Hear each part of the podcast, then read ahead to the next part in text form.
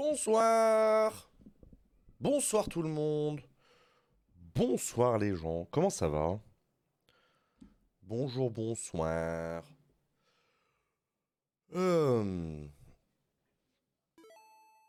Ah, comment ça va? Je suis un raisin sec, salut PMF.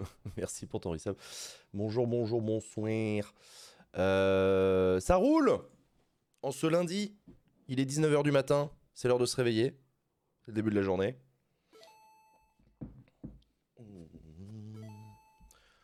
Bonjour, bonjour. Comment va le petit chat? Le petit chat, il a chaud. Elle a chaud, le petit chat. Elle bouge plus. Elle est sous, elle est sous le meuble de la cuisine, elle veut plus sortir. Elle a trop chaud.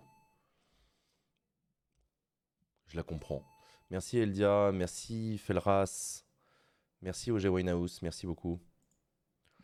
Faut la brosser un brin. Ah, je peux pas l'approcher, donc euh, ça c'est pas, je vais pas pouvoir la brosser, ça c'est sûr. Hum.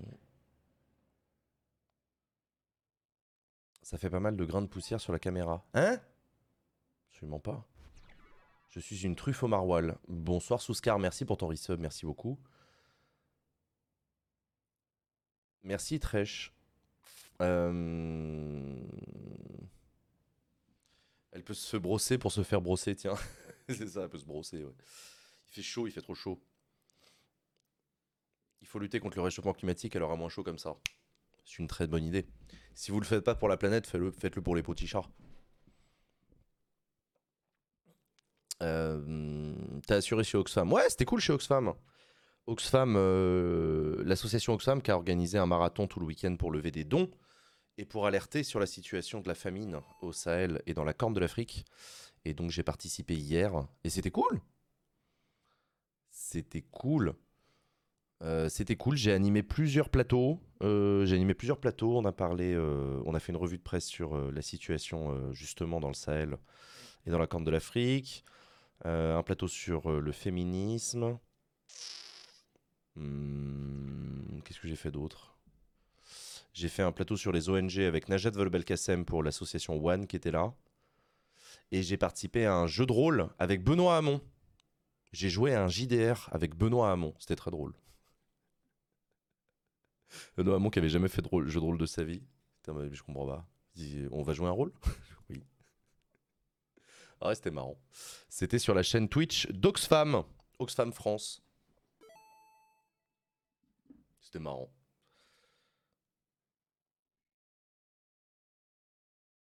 Merci Wizipelli pour ton resub, merci beaucoup. Merci Just Danny pour ton resub. Merci Ray Delita pour ton resub. Merci beaucoup pour, votre pour vos abonnements, merci. Hein. Euh, un JDR préexistant ou conçu pour l'occasion? Non, conçu pour l'occasion. C'était l'exceptionnel Lincus qui animait, qui avait écrit avec son co-auteur ce JDR. Merci Loulocopter. Hmm, il y a des rediffusions sur YouTube, pas tout de suite, mais ça va arriver, je crois. Je crois que ça va arriver. Euh, et le soir, le soir, il y avait une vente aux enchères qui était organisée avec plein de trucs vendus aux enchères pour, au profit d'Oxfam. Et il y, a mon exemplaire du règlement de l'Assemblée nationale dédicacé qui a été acheté aux enchères par l'un ou l'une d'entre vous. Merci. Merci pour Oxfam. Mon exemplaire perso du règlement de l'Assemblée nationale dédicacé qui a été vendu pour 289 euros au profit d'Oxfam. C'est cool, c'est un très joli don. Merci beaucoup pour Oxfam. Et donc la personne qui l'a acheté va être euh, l'heureuse propriétaire. 289 euros, euh, c'est le nombre de, c'est la majorité 289, c'est le nombre de députés qu'il faut pour avoir la majorité. Majorité absolue à l'Assemblée nationale. C'est trop marrant. Du coup, maintenant, tu peux plus demander de rappel au règlement. Non, je l'ai plus, faut que j'en rachète un maintenant, du coup.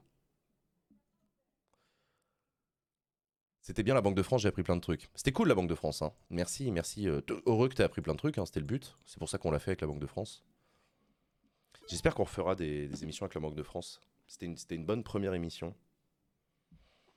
Merci Vandaviel pour ton resub, merci. Pour ton abonnement, pardon, merci beaucoup.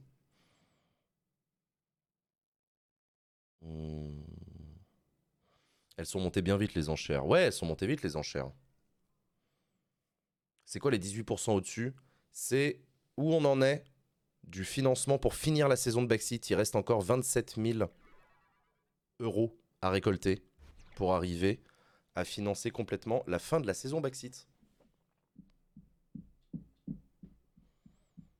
Ils étaient contents à la, Banque de France. Euh, ils avaient l'air, ouais, faut qu'on prenne le temps de débriefer. Merci Obi-Wan, merci Gordon pour vos resubs, merci beaucoup. C'était uniquement sur ta chaîne, la Banque de France? Ouais, c'était uniquement sur ma chaîne. C'était les rencontres de la politique monétaire qui étaient sur ma chaîne.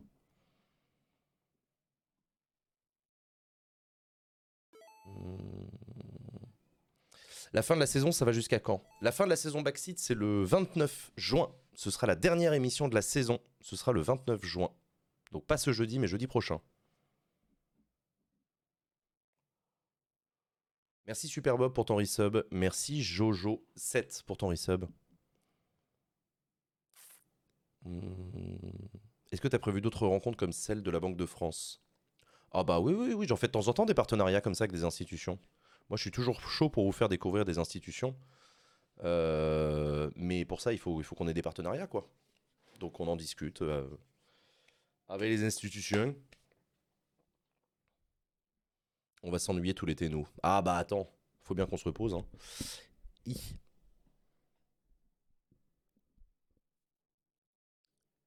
Est-ce qu'il y aura une troisième saison de Backseat? Eh ben on va essayer, on va tout faire pour. On va tout faire pour, on y travaille.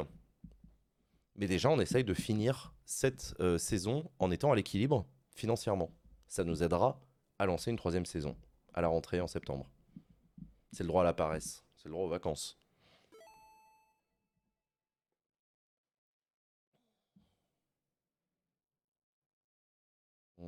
Question pour le 29, vous êtes plutôt vin rouge, rosé, blanc Moi je suis plutôt rosé ou blanc hum, Est-ce qu'au final tu as été payé par la Banque de France? Oui, c'était un partenariat. C'était un partenariat rémunéré. Hum.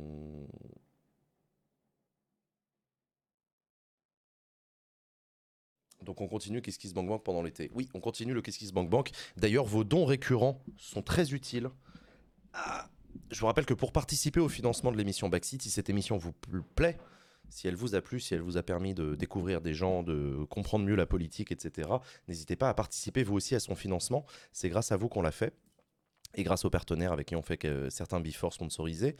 Euh, vous pouvez euh, acheter sur la boutique euh, Redbubble. Euh, des t-shirts, des casquettes, des trucs comme ça, des coques de téléphone. Vous pouvez faire un don ponctuel sur KissKissBankBank. Bank. Vous pouvez faire un don régulier sur KissKissBankBank, Bank, un abonnement. Et euh, les dons réguliers, c'est super bien pour nous parce que ça nous permet d'avoir de la prévisibilité sur euh, l'avenir. Et c'est cool pour faire des calculs. Euh...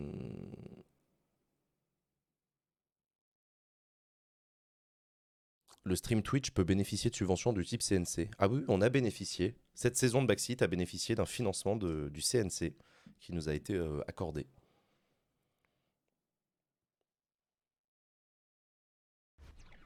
Euh, est-ce que vous aviez envoyé toutes les contreparties de la saison 1 euh, sur les contreparties de la saison 1, mon ancien coproducteur n'avait pas pu envoyer toutes les contreparties puisqu'il avait eu euh, des difficultés économiques et financières et c'est la raison pour laquelle on n'a pas pu aller au bout de la saison 1. Toutes les contreparties qui pouvaient euh, être envoyées l'ont été et les autres ont pu bénéficier d'un remboursement pour ceux qui l'ont demandé. Et c'est pour ça qu'on a changé de coproducteur entre les deux saisons. Le CNC c'est one shot? Non, on peut le demander tous les ans le CNC. Est-ce que le shop vous apporte suffisamment de sous? Non, le shop ça nous rapporte peu mais c'est pas grave. Ça vous fait plaisir aussi de pouvoir arborer un beau t-shirt Backseat. Et donc, euh, c'est important pour nous que vous puissiez vous, euh, nous soutenir aussi de cette manière-là. Donc, je n'ai rien à faire si je veux continuer à soutenir Backseat via KissKiss une fois la saison finie et préparer le budget de la saison 3. Effectivement, tu n'as pas euh, absolument nécessairement besoin de faire un don supplémentaire. Si tu es déjà abonné à KissKissBankBank, Bank, tu peux le rester au cours de l'été. Et je t'en remercie par avance. Ça vient d'où le nom Backseat? C'est vous qui avez décidé, c'est le chat qui a décidé.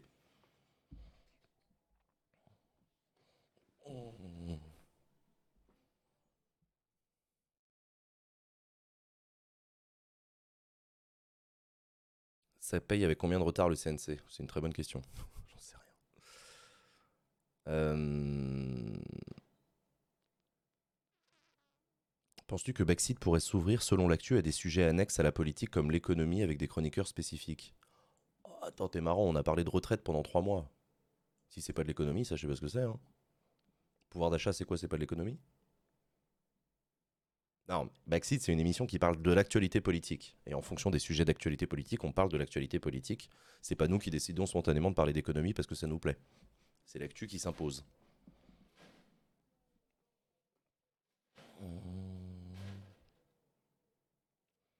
Tu veux bien expliquer ce que c'est parce que je suis nouveau, si je veux bien en parler? De quoi, de quoi, de quoi? De Backseat? Backseat, c'est mon émission du jeudi. C'est une émission en plateau et en public. C'est un talk show d'actualité politique qui s'adresse aux personnes euh, éloignées de la politique pour essayer de les inciter à s'intéresser à l'actualité politique. On a des chroniqueurs, des chroniqueuses, on a des chroniques, on a du public, on parle d'actualité politique, on débriefe l'actualité, on a des invités politiques qui viennent répondre à nos questions. Voilà. C'est une très très chouette émission que je t'invite à regarder. Le tout dans la bonne, dans ambiance. Les dons actuels, les 27 000 euros manquants, c'est pour financer la saison prochaine, c'est ça. Pas du tout. C'est pour financer. C'est pour finir de financer la saison actuelle. Ça parle de Kwakubé aussi, très important, très très important. On est au cœur de l'actu politique. Je regarderai avec plaisir, alors merci beaucoup. Et eh ben n'hésite pas à découvrir, tu peux aller sur YouTube si tu veux regarder les, les, euh, les émissions qu'on a fait au cours de l'année. Et si c'est une émission qui te plaît, n'hésite pas à venir jeudi euh, à 19h regarder l'émission de cette semaine. N'hésite pas à venir jeudi prochain regarder la dernière émission de la saison. Et si ça te plaît vraiment, n'hésite surtout pas à participer au financement de cette émission. Voilà. Merci Mad Data Science, Backseat saison 3, j'espère. Comment faire partie du public Pareil, tu peux faire point d'exclamation place dans le chat et venir dans le public en échange d'une participation au financement de l'émission. Hmm. Est-ce que l'OP avec la Banque de France va dans Backseat Non. L'OP avec la Banque de France ne va pas dans Backseat. Elle finance le reste des activités de ma chaîne.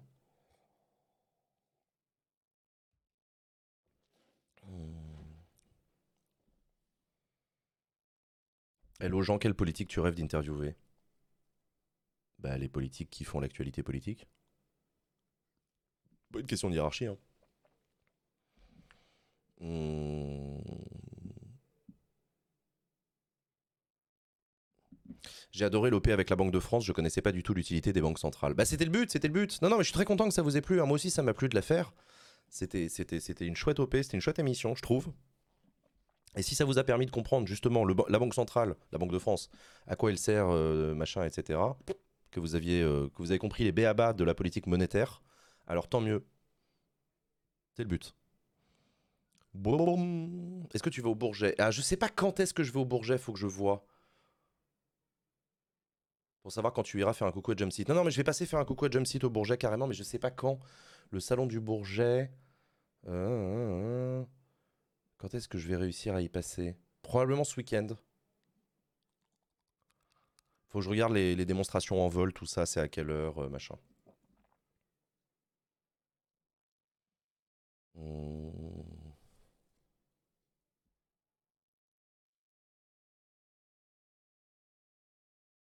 Est-ce que tu inviterais Mélenchon malgré tous ses lapins? Quand il voudra, hein. Enfin, quand il voudra, non, c'est pas lui qui décide. Oui, oui, ça m'intéresse d'avoir Jean-Luc Mélenchon, mais pas dans l'absolu. Ça m'intéresse d'avoir Jean-Luc Mélenchon dès lors qu'il y a une actualité qui, est intéressante à, aborder. Euh, merci Skywalker pour ton resub, merci.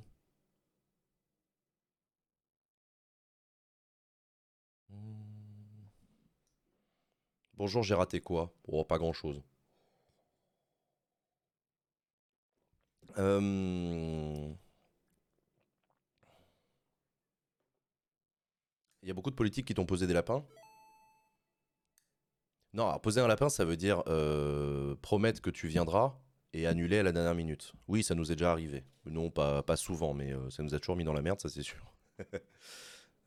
après, il y a des politiques qui ont refusé de venir. Ça, ça c'est le jeu hein, de l'interview politique.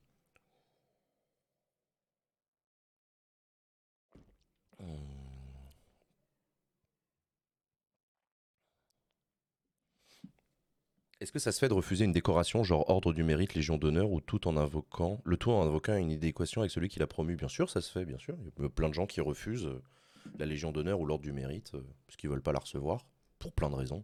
Notamment parce qu'ils aiment pas les personnes qui, euh, qui leur remettent la décoration. C'est une très bonne raison de refuser une décoration, il n'y a aucun problème. Hum.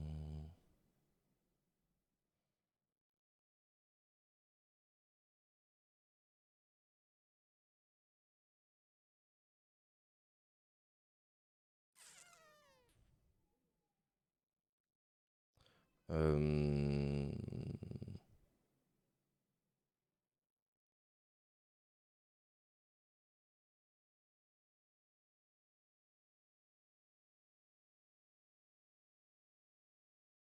Quelle est ta méthode pour intéresser les gens qui ne s'intéressent pas à la politique? Car par analogie, Étienne Klein expliquait que le problème de la vulgarisation scientifique, parce que ça ne prêchait que les convaincus.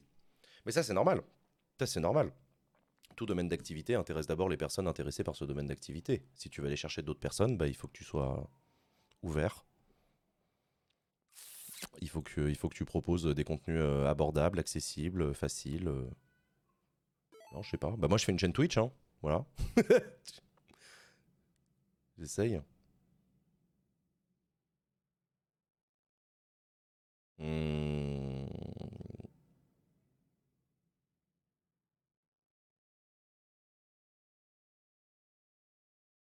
Donc ouais. Bon, et vous, ça va? Parce que là, je parle, je parle, mais et vous Est-ce que vous allez bien en ce lundi? Est-ce que vous avez passé un bon week-end? Je sais pas si vous avez regardé Oxfam, si vous êtes passé un peu vite fait sur leur stream euh, au cours du week-end. Hmm. Doum doum doum, parce que est-ce que... ouais, tac tac. Oui, c'est ça, on a fait un stream vendredi, ouais. Je suis encore en blocus, c'est dur. Blocus de quoi? Hmm.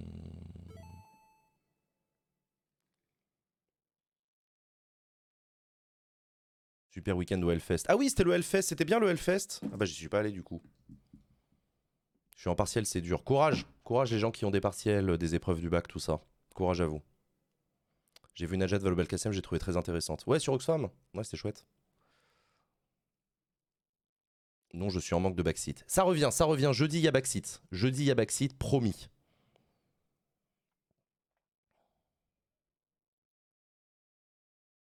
Hmm. J'ai fait 4 Hellfest, maintenant place aux autres. Ok Il y a Usul qui a fait une très belle imitation de ta personne ce week-end. Ah, pendant. euh, oui, j'ai vu, j'ai vu qu'Usul il faisait des imitations. Bah, je suis passé sur son stream euh, dimanche. J'ai vu qu'il faisait des imitations et qu'il m'imitait très bien.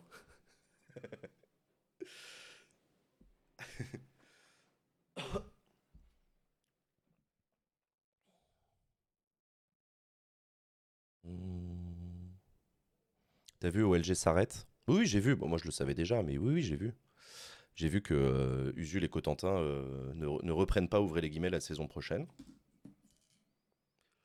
Et je les comprends tout à fait. Enfin, j'ai- il l'explique très bien. Ils ont fait le tour, ils ont envie de passer à autre chose. C'est tout à fait normal. Aucun problème.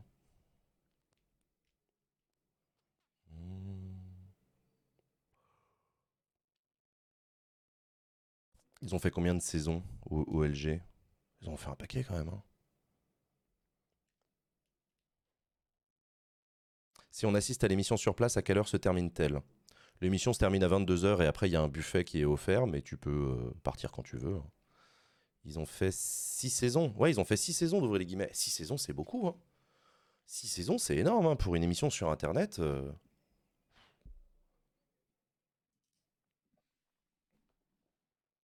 Ah non, je comprends qu'ils aient envie de, aient envie de tourner la page. hein. Je comprends tout à fait. Hmm. Acropolis, ça a duré combien de temps? Acropolis, ça a duré de 2016 à 2020. 2019. 3 ans. 4 ans. Tu vois?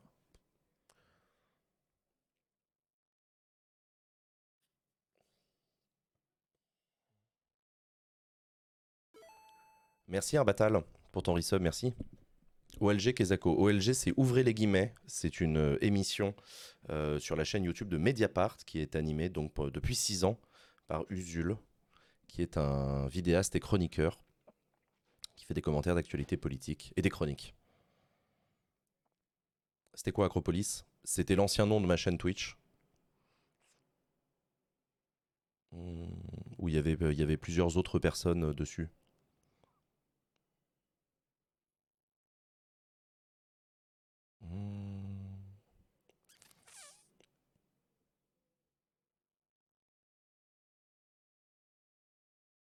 C'est quoi Twitch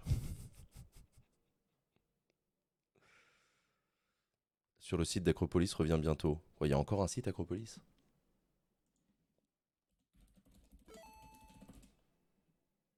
Ah ouais Énorme. Je continue, je continue à payer l'hébergement du site Acropolis. Marrant.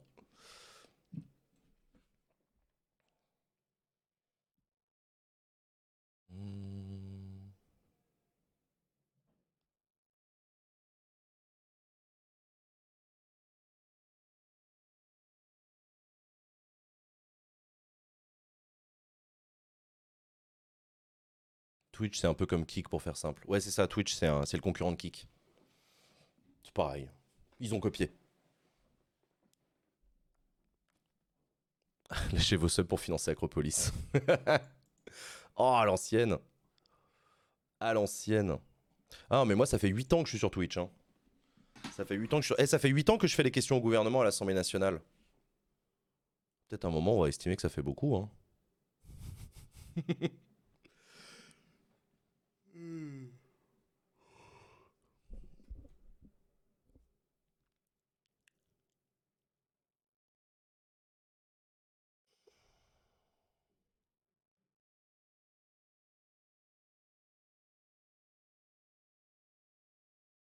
Huit ans de questions pour combien de réponses? Ah, ça. Il y a un moment, quelqu'un va t'interner, surtout, c'est inquiétant.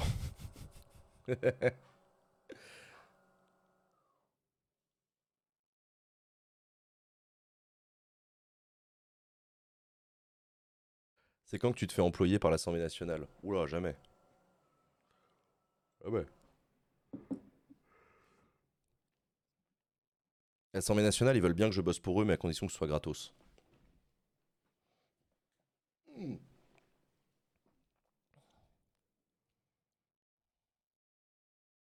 Ça fait combien de temps que c'est diffusé sur internet les QAG Je sais pas. Comment va le po- l'Opoticha L'Opoticha, elle a chaud. L'Opoticha, elle a chaud. euh, elle bouge plus de, de sous le meuble de, de la cuisine. Elle s'aventure plus à l'extérieur. Elle a trop chaud. Je pense qu'elle a trop chaud. La pauvre petite. Hmm. Euh, en plus, ils peuvent pas te payer en visibilité. Ah bah non. Les invités de Backseat sont contactés combien de temps à l'avance généralement? Euh, Ça dépend. ça dépend. Ça va de 3 semaines à 2 jours. Voir le jour J. C'est déjà arrivé.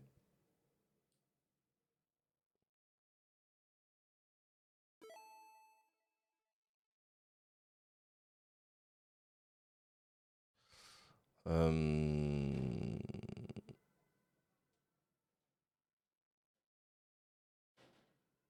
Les invités du jour J le prennent pas mal? Pourquoi ils le prendraient mal? C'est pas une insulte qu'on leur fait de leur proposer de venir dans l'émission. Et si c'est le jour J, bah, ils se doutent bien que c'est parce qu'on a eu une annulation de dernière minute. Regrettes-tu tes passages à la télé? Ah non, non, moi je regrette pas mes passages à la télé. Pourquoi je regretterais? Ou j'aurais des regrets?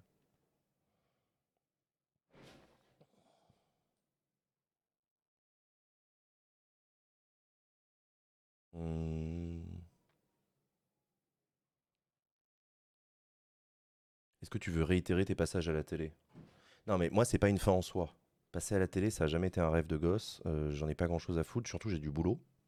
J'ai un vrai métier. Et, euh, moi, je veux bien passer à la télé, c'est avec plaisir. Moi, quand on m'invite dans une émission, euh, moi, j'accepte de venir. hein. C'est quand on fait la politesse de m'inviter euh, parce que parce qu'on a des questions à me poser et que j'ai envie d'y répondre, bah j'y vais. Par contre, faut pas que ça prenne. euh, Enfin, il faut que ce soit compatible avec euh, mon emploi du temps. Voilà.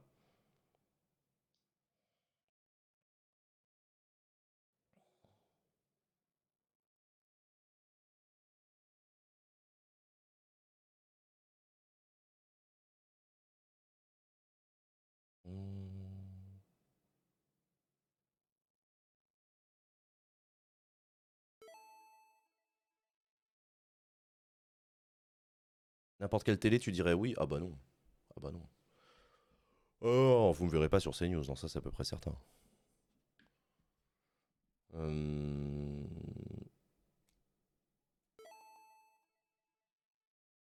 L'émission de Backseat, ça pourrait exister à la télé sans contrainte éditoriale? Bah ça c'est une bonne question, c'est pas tant à moi qu'il faut poser la question qu'à la télé. Je- moi Backseat c'est une émission Twitch hein, que j'ai pensée pour vous sur Twitch. Euh, c'est une émission qui est au cœur de, du fonctionnement de Twitch, de, sa grammaire, de son, usage, de tout ce que vous voulez. Euh, je sais pas si une chaîne de télé peut diffuser Twitch, hein. peut diffuser une émission comme Backseat. Surtout la télé, il s'adresse à un public plus âgé, hein. donc. euh,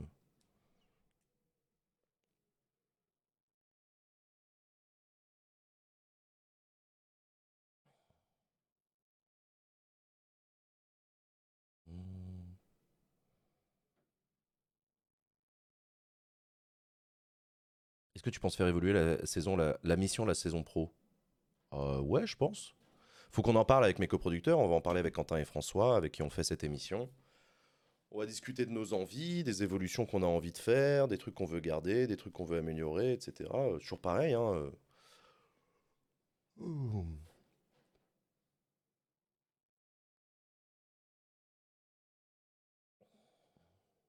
C'est moi ou son micro est faible Ah, ah. Mon micro est faible C'est vrai qu'il est pas très fort. Comment se fait-ce? Attends, je vais regarder. Mic setup. Non, pourtant, j'ai pas changé le nombre de décibels. Ah, ah, ah. Euh, je peux monter encore. Je peux mettre 55 décibels. Non, c'est comme d'hab. hein. Oui, plutôt faible. Ah bon? Écoute, euh, moi, ça monte dans le jaune hein, en termes de. Non, mais je vais pas vous le mettre aussi fort que ça quand même, par contre. Voilà, je peux le mettre là.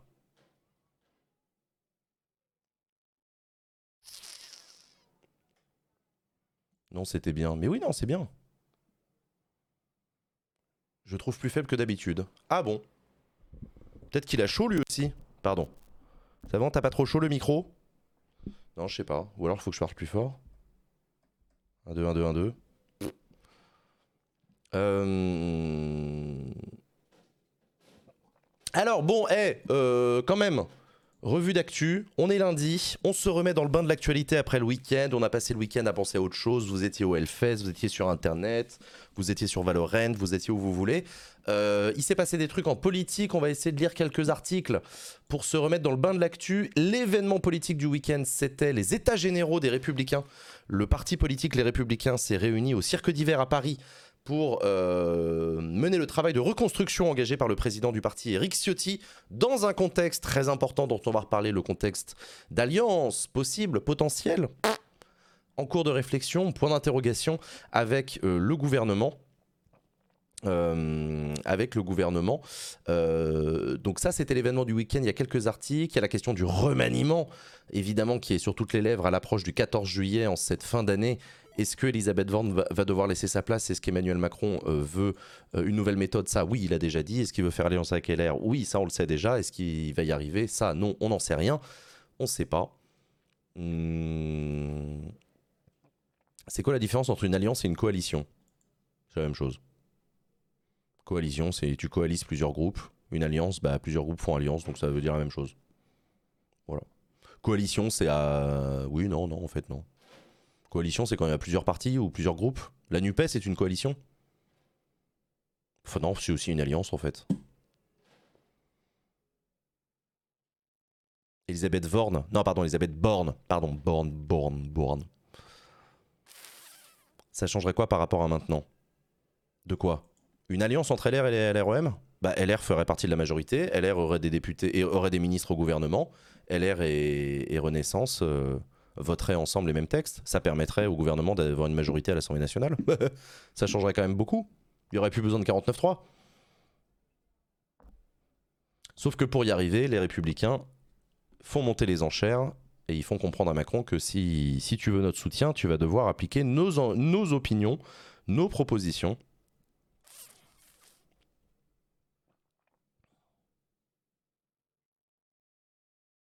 Hmm.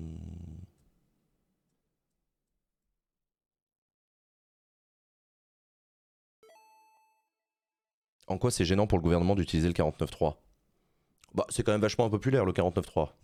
on va pas se mentir. Le gouvernement préférerait avoir des majorités qui votent ces textes plutôt que de passer par le 49.3. Hein.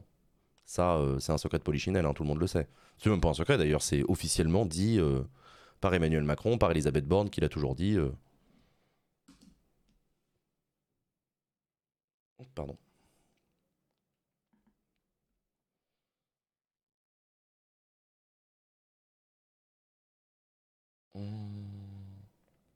Majorité, pas sûr si la ligne gauche de la REM digère pas l'alliance avec LR. Exactement, mais ça c'est toute la question. Mais en même temps, l'aile gauche euh, de la majorité, ça représente combien de personnes, combien de députés? Ça, on...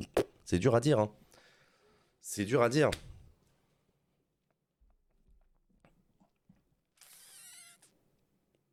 Je comprends pas trop le concept de coalition que sur certains textes. S'ils sont d'accord sur ces textes, ils peuvent voter pour indépendamment sans faire une coalition. Bah oui, mais le problème c'est que euh, le problème, c'est que tu peux pas n'avancer que texte par texte. Tu as aussi le besoin de valider des budgets. Tu as une ligne gouvernementale à valider.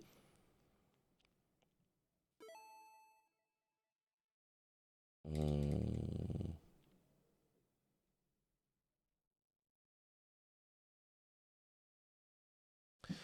Euh, du coup, alors attends, tac, tac, tac, tac, tac. Hmm, j'ai un article du Figaro hop là, qui fait l'état des lieux sur cette convention euh, du coup euh, des Républicains. Attendez, je vais baisser ma cam. Boum, boum.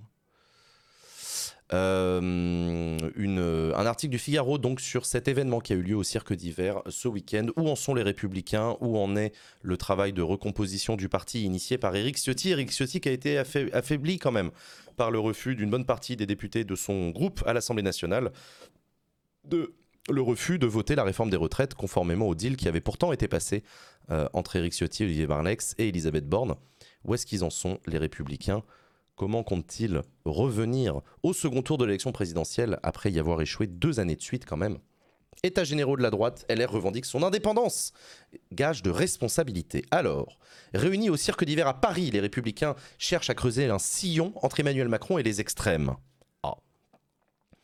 Devant le cirque d'hiver à Paris et au milieu de quelques 1700 militants et sympathisants venus assister aux États généraux de la droite, un homme lit, assis sur un banc, le dernier roman de François-Henri Érables, L'usure du monde.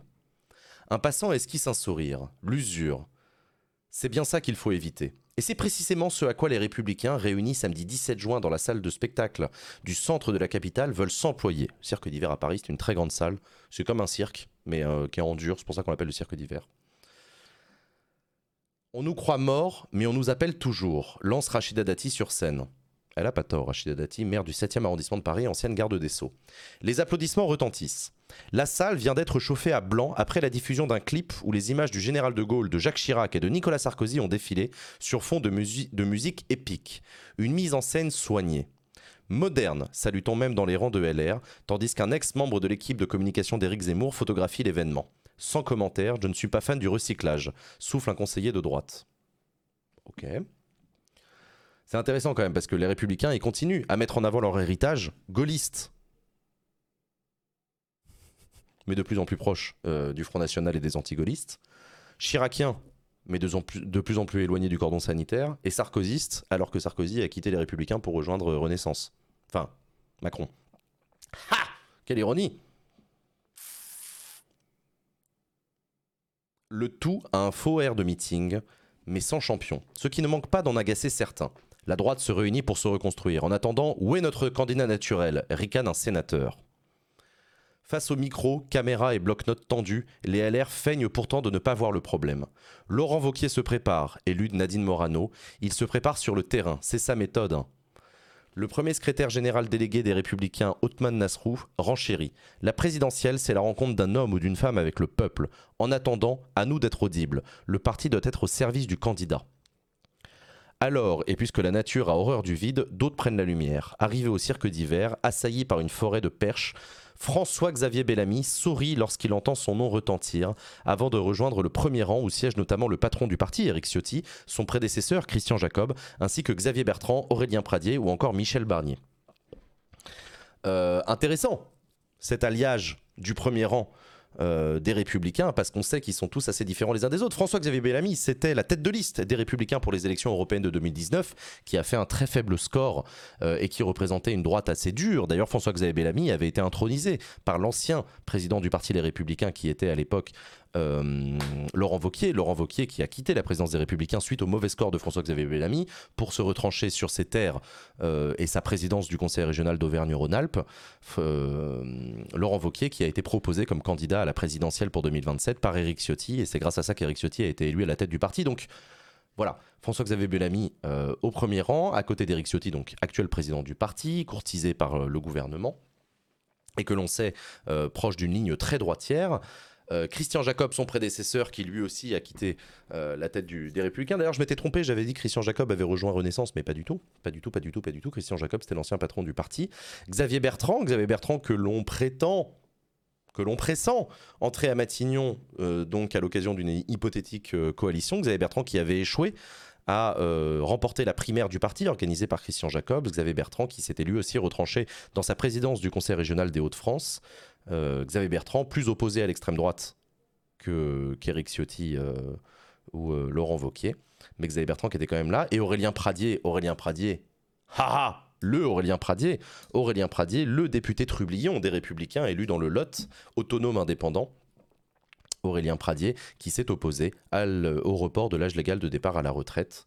Aurélien Pradier qui a bien fait chier Éric Ciotti au point qu'Éric Ciotti a retiré à Aurélien Pradier sa vice-présidence du parti mais il était quand même là. Michel Barnier, Michel Barnier, ancien commissaire européen et ancien négociateur en chef du Brexit, Michel Barnier qui lui aussi a échoué à euh, se faire investir candidat à la présidentielle pour 2022. Michel Barnier, euh, pas rancunier, qui était quand même là au cirque d'hiver. Donc mine de rien, ils sont tous là. Et c'est peut-être ça déjà la première des réussites d'Éric Ciotti pour ce, pour, ce, euh, pour ce raout organisé au cirque d'hiver, réussir à réunir toute la famille. Il y a quand même des absents, on va en parler. Emmanuel Macron a nourri les extrêmes. Dès l'introduction des États généraux, le président LR du Sénat, Gérard Larcher, est le premier à évoquer l'espace politique dans lequel il conçoit l'avenir des républicains. Et ça, c'est la grande question. Il est où l'espace politique des républicains? Parce qu'entre un Emmanuel Macron qui mène une politique et de droite et de gauche, mais quand même vachement plus de droite que de gauche, qui lorne quand même vachement sur l'espace politique des républicains, l'Europe, euh, l'autorité, le soutien aux entreprises, et l'extrême droite de plus en plus dédiabolisée de Marine Le Pen, qui elle aussi lorne sur les républicains, qu'est-ce qui reste aux républicains? Elle est là la vraie question. Alors qu'est-ce qu'il en dit, Gérard Larcher? Je reste convaincu que la bonne stratégie pour être doit être l'indépendance et la responsabilité. Ça, c'est pas un espace politique, c'est une posture, mais c'est pas un, un espace politique. L'indépendance, c'est la garantie de notre légitimité. La responsabilité est notre boussole, car seul l'intérêt de la France guide nos choix. Ok, super. Donc en gros, Gérard Larcher ne répond pas à la question qu'il pose lui-même. Euh, L'espace politique, quid? Je suis désolé, l'indépendance et la responsabilité, ce sont des méthodes, ce sont des postures, ce sont des rôles que tu te donnes dans un champ politique, mais c'est pas un positionnement. Positionnement, c'est l'autorité. Positionnement, c'est euh, euh, la rigueur euh, budgétaire. Le positionnement, c'est le soutien aux entreprises. Le positionnement, c'est, je sais pas moi, le libéralisme. ou à l'inverse, le protectionnisme. C'est ça un espace politique. Il a quel âge, GG, pour rappel? J'en sais rien. Il est président du Sénat, Gérard Larcher. C'est un des responsables politiques les plus élevés des Républicains. Euh, et il est très respecté par les Républicains. Gérard Larcher, il y a même une époque où on disait qu'il pouvait présider temporairement le parti Les Républicains. Il fait partie des, personnes très respectées par tout le monde chez les Républicains. Il il est assez central dans la famille des Républicains. Tac, tac, tac, tac, tac. Devant sa famille politique et ses militants, le troisième personnage de l'État, donc Gérard Larcher, dont le nom circule régulièrement pour Matignon. Encore? Foutez-lui la paix. Gérard Larcher l'affirme. Ce en même temps macroniste de gauche et de droite a été mortifère pour notre démocratie. La vie politique a besoin de clarté, les Français de repères, avant de cibler directement la responsabilité du président de la République dans l'installation du paysage politique actuel. En tentant de désagréger artificiellement les fondements de notre système politique, sous-entendu la famille de la droite et la famille de la gauche, euh, hein, hein. Emmanuel Macron a nourri les extrêmes, à droite comme à gauche. Il a appauvri le débat jusqu'à la caricature, dénonce-t-il. Donc Gérard Larcher, faute de réussir à dénoncer quel est l'espace politique et l'identité politique des républicains, s'en prend à Emmanuel Macron en dénonçant son en même temps, et de droite et de gauche. Euh, il reproche à Emmanuel Macron d'avoir nourri les extrêmes, ce à quoi on pourrait lui répondre que euh, Emmanuel Macron s'est d'abord nourri lui-même. Parce que Emmanuel Macron, il a nourri les extrêmes, il a nourri les extrêmes, t'es marrant. Euh, il a quand même été élu deux fois président de la République, Emmanuel Macron. Donc je veux dire, euh, il a créé son propre espace politique, il a réussi à l'entretenir suffisamment pour être qualifié deux fois au second tour et pour deux fois battre Marine Le Pen. Donc euh, Emmanuel Macron a nourri les extrêmes, ouais. Et les républicains de leur côté, ils n'ont pas nourri les extrêmes aussi un peu Plus l'extrême droite que l'extrême gauche, on va pas se mentir. en reprenant le grand remplacement en faisant un virage à droite sur la sécurité et le régalien, tu vois. bon, ok, ok, mais bon, en tout cas, c'est plus facile de taper sur Macron. Euh. Hmm, ok, ok. Manière de hausser le ton en veillant à ne jamais devenir trop frontal pour autant, ça c'est du grand Gérard Larcher. Vous pouvez revoir l'interview que j'avais faite de Gérard Larcher euh, il y a deux ans et demi maintenant, euh, tout en rondeur. il est très très fort Gérard Larcher pour, arrondir les angles tout en mettant des punchlines. Gérard Larcher est toujours offensif au début, et puis ça finit par se calmer, sourit un élu.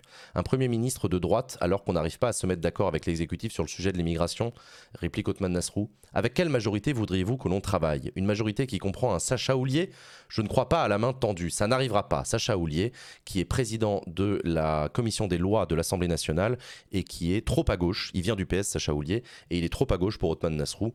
Ça, on va le voir, hein, c'est la critique principale d'une partie des républicains qui pensent que ce n'est pas réaliste de faire une alliance avec, euh, avec les macronistes, c'est parce que les macronistes sont trop à gauche, qu'il y a trop de gens de gauche au sein, euh, du, au sein de la majorité et qu'on ne peut pas faire alliance avec ces gens-là, justement. En fait, ce que, ce que vont dire en creux beaucoup de gens, c'est on ne peut pas être d'accord avec Gérard Larcher qui critique le en même tentisme et en même temps s'allier à ce en même tentisme. Voilà. Dans ce contexte, Gérard Larcher assure deviner un chemin pour la droite. Oui, insiste-t-il, indépendants, nous restons une force, libre de nos mouvements et de nos critiques, de nos accords comme de nos désaccords. Nous restons une alternative crédible à cette majorité du coup par coup, sans méthode, sans cap et sans vision. Cette majorité relative n'est pas la nôtre, nos différences sont très profonds. Intéressant.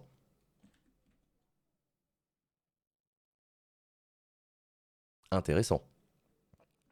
Euh, Gérard Larcher donc a l'air de préférer que les républicains restent dans cet entre-deux chelou.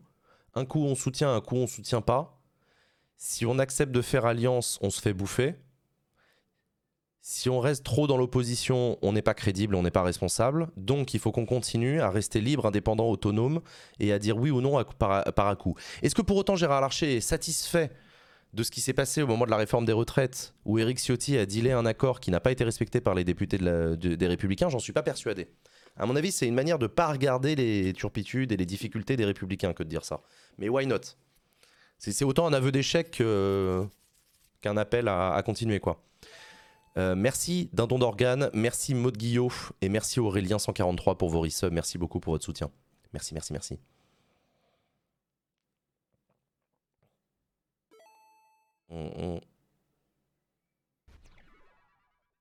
Merci Pablo Krub. Merci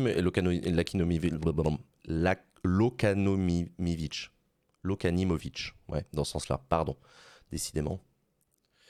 Euh, ils veulent des postes et des salaires, belle indépendance. Ben non, justement. Il est en train de t'expliquer qu'il veut ni l'un ni l'autre.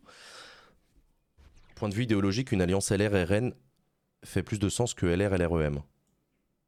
Ben, ça, c'est toi qui le dis. Après, je sais pas, t'es adhérent euh, LR depuis combien de temps, toi?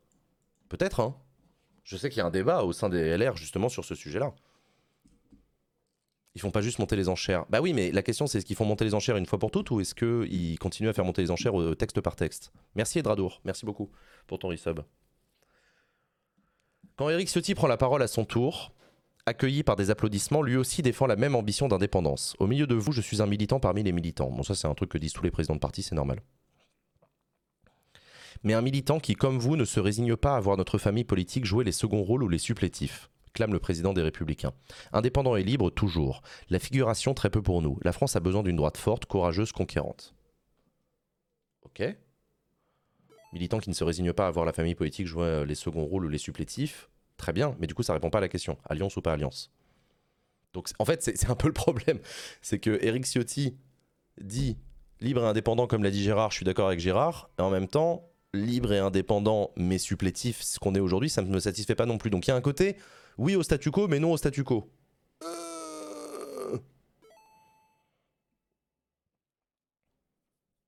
Euh. En attendant d'y parvenir, LR assure vouloir faire son introspection sans tabou. Je n'ai jamais pensé qu'il fallait penser en termes de clientèle électorale, insiste Bellamy, qui défend une droite des solutions capable d'écouter ceux qui nous ont quittés. Une militante déçue, ancienne élue de Dordogne, et qui n'a plus sa carte depuis 10 ans, prend ainsi la parole. Parmi les critiques, elle évoque l'individualisme de certaines personnes qui, lors des débats parlementaires sur les retraites, ont, pratiqué, ont participé à l'image d'incohérence des LR qui, en la candidature de Valérie Pécresse, soutenaient le départ à 65 ans. Comment voulez-vous que les militants de base s'y retrouvent grince-t-elle? Là, clairement, elle met un tacle à Aurélien Pradier qui était au premier rang. Au premier rang, Aurélien Pradier a le visage fermé. Tandis que quelques sièges plus loin, Bruno Retailleau applaudit. Tu m'étonnes, Bruno Retailleau qui a pas arrêté de mettre des taquets dans la tête d'Aurélien Pradier sur ce sujet-là. Au demeurant, cette militante, elle a pas tort. C'est compliqué pour les militants LR de s'y retrouver quand t'entends d'un côté une Valérie Pécresse qui se fait applaudir en disant retraite à 65 ans et de l'autre côté Aurélien Pradier qui dit non euh, à la retraite à 64 ans, c'est trop. Merci Octarine pour ton resub, merci Philippe Co pour ton resub aussi, merci. Euh, au premier rang, Aurélien Pradier, donc. Hein, hein, hein. L'intervention ne convainc pas tout le monde. C'est grossier, lâche un élu renvoyant aux anciennes fonctions de Claudine. Et pour cause, lors des dernières élections législatives, cette dernière était la suppléante de l'actuel directeur des fédérations du siège et à l'époque candidat à LR en Dordogne. Un observateur de la droite reconnaît, c'est pas Madame Michu. Oui, donc c'est une fausse militante, quoi, c'est une, une responsable du parti. Au terme de cette chaude journée, durant laquelle les républicains auront finalement accepté de se soumettre au réalisme de leurs invités en l'absence de Laurent Wauquiez, toutes les questions ne sont pas encore levées. Peut-être le seront-elles le 3 juillet prochain lors des, dans les terres de Laurent Wauquiez, candidat naturel d'Éric Ciotti. Il s'agira alors du premier rendez-vous incarné par la droite. Donc voilà pour ce euh, compte-rendu de cet événement qui a eu lieu au euh, cirque d'hiver samedi dernier où euh, la droite, en tout cas les républicains, ont essayé de s'interroger sur leur identité. Pour l'instant, moi ce que j'en retiens de loin, c'est euh, Gérard Larcher qui dit on est très bien comme on est, libre, indépendant et on dépend de personne. Et Eric Ciotti qui répond ouais, on n'est pas du tout bien comme on est parce qu'on est des supplétifs et on, est, on, a, joue qu'un second rôle. Eh bien, vous n'êtes pas avancés, les enfants. Hein. Jusqu'à présent, en tout cas. Cet article, après, il parle pas beaucoup de fond. Euh, de fond des idées. Mais j'ai d'autres articles qui en parlent, donc vous inquiétez pas.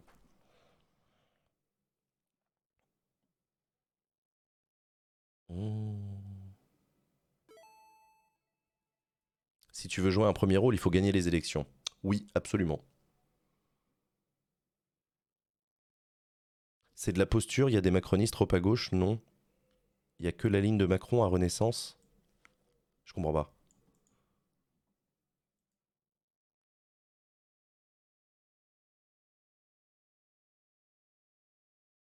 Hmm. Ils sont dans le parti pour défendre la seule idée commune, rester dans le parti. Ouais. Manquait Pécresse à ce meeting quand même. Oui, il manquerait Valérie Pécresse, oui, ça je suis d'accord.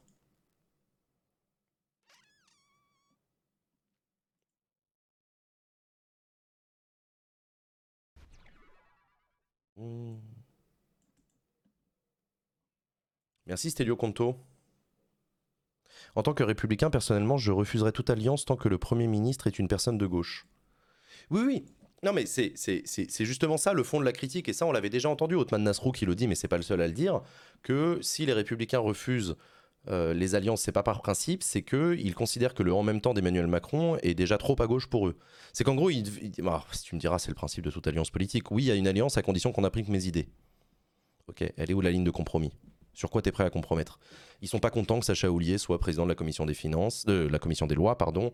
Ils sont pas contents que euh, Yael Braun-Pivet euh, inaugure une plaque à la mémoire de Michel Rocard. Ils sont pas contents de la PMA, ils sont pas contents de la proposition de loi sur la fin de vie. Euh, ils sont pas contents de l'interventionnisme économique euh, de l'État.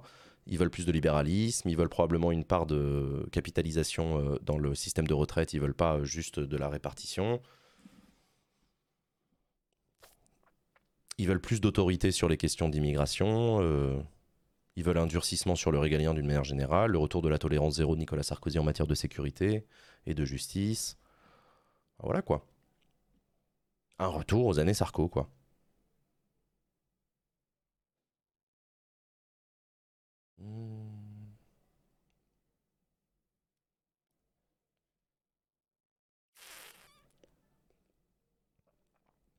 Macron trop à gauche, vu de la gauche, c'est ubuesque. Oui, et Macron trop à droite, vu de la droite, c'est ubuesque. Qu'on a dit ça, on n'a pas dit grand chose, mais, euh, c'est bien vu. Euh, ça fait bizarre, il n'y a plus de Chiraciens. Bah en fait, non, les Chiraciens. euh, Enfin. Chiraciens, ils sont barrés. De toute façon, les Chiraciens, ils ont déjà été dégagés par Sarko dès 2007. hein. Techniquement, la droite décomplexée de, Sarkozy en 2006-2007, tolérance zéro plus travailler plus pour gagner plus, c'était déjà la fin du, du, du. Quand la dernière des chiraciennes, qui est Valérie Pécresse, euh, valide la thèse du grand remplacement pendant sa campagne présidentielle de 2022, euh, là aussi, tu as quand même un paquet de gens qui disent Ok, bon, bah, le chiracisme est décidément mort. Ou alors ce qui reste de chiracisme, en fait, c'est déjà fondu dans Renaissance.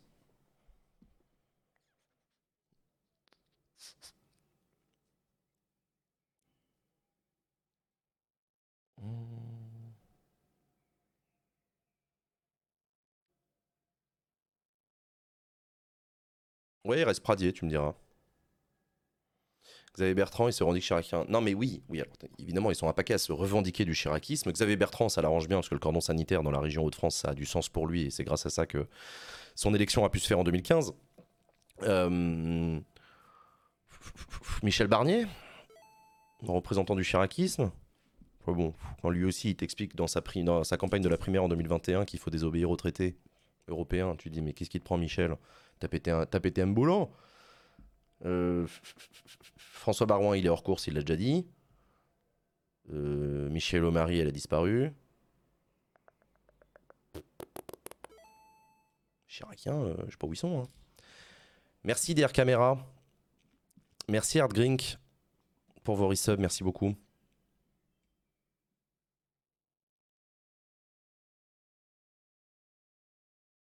Excuse mon ignorance, mais tu pourrais redonner les principales idées du chiracisme. En gros, le chiracisme, tu as plusieurs époques dans le chiracisme. Tu as Chirac, Premier ministre, dans les années 80 avec François Mitterrand, c'était euh, euh, c'était les, années fric, c'était euh, le libéralisme, hein. c'était clairement les années libérales, les lois de privatisation, etc. Assouplissement du marché du travail. Et puis tu as le Chirac de 95 à 2007, qui était le Chirac au pouvoir, président de la République, qui luttait contre la fracture sociale. Donc c'était un retour un peu au, au gaullisme, au gaullisme social, euh, un peu, les, un peu le, la démocratie chrétienne, quoi, le centre droit français historique. Euh, donc la lutte contre la fracture sociale, la question de la lutte contre le racisme et l'antisémitisme, avec la reconnaissance de la responsabilité de l'État dans, dans le génocide des Juifs, euh, avec euh, tout le travail qui a été fait sur l'antiracisme aussi, fin années 90, début années 2000. Euh, donc contre la fracture sociale, et c'est aussi le cordon sanitaire, le refus des extrémismes, pour reprendre les mots de Chirac en 2006, euh, le, rejet de l'extrémisme de Jean-Marie Le Pen, le cordon sanitaire. Hmm. Voilà quoi. Et puis une attention particulière, Chirac, c'était aussi la loi sur, euh, la loi sur le, le handicap, sur l'accessibilité, les lois mémorielles. C'était plus, euh, c'était plus Simone Veil que Sarkozy, quoi. C'était les premières actions sur l'écologie aussi, notre maison brûle et nous regardons ailleurs. Hmm, les lois sur le cancer. Euh, le refus de la guerre en Irak, ouais, le refus de la participation de la France à la guerre en Irak. Hmm. La loi sur le tabac. Mhm.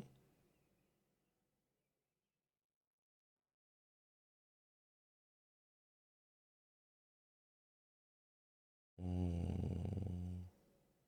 Donc voilà, donc c'est ça le, c'est ça le chiracisme. Euh, toujours pareil. Hein.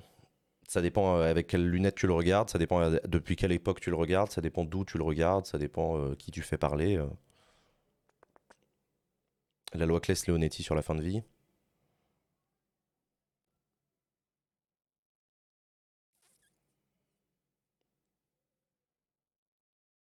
L'électorat de cette droite a disparu ou simplement s'est déplacé sur l'échiquier des partis. L'électorat historique de la droite républicaine est divisé en deux aujourd'hui. Il y en a une partie qui est chez Marine Le Pen parce qu'ils sont séduits par, son, euh, par sa dédiabolisation. Et il y en a une autre partie qui est chez Emmanuel Macron parce qu'ils sont séduits, parce qu'ils y retrouvent des choses qu'ils apprécient, euh, l'Europe, euh, le libéralisme, l'autorité. Ça, se voit de manière assez spectaculaire sur les cartes électorales des présidentielles. hein. Emmanuel Macron fait carton plein dans des bureaux de vote euh, de coins qui euh, votaient euh, Sarkozy très largement en 2007 et 2012. Quoi. Donc voilà.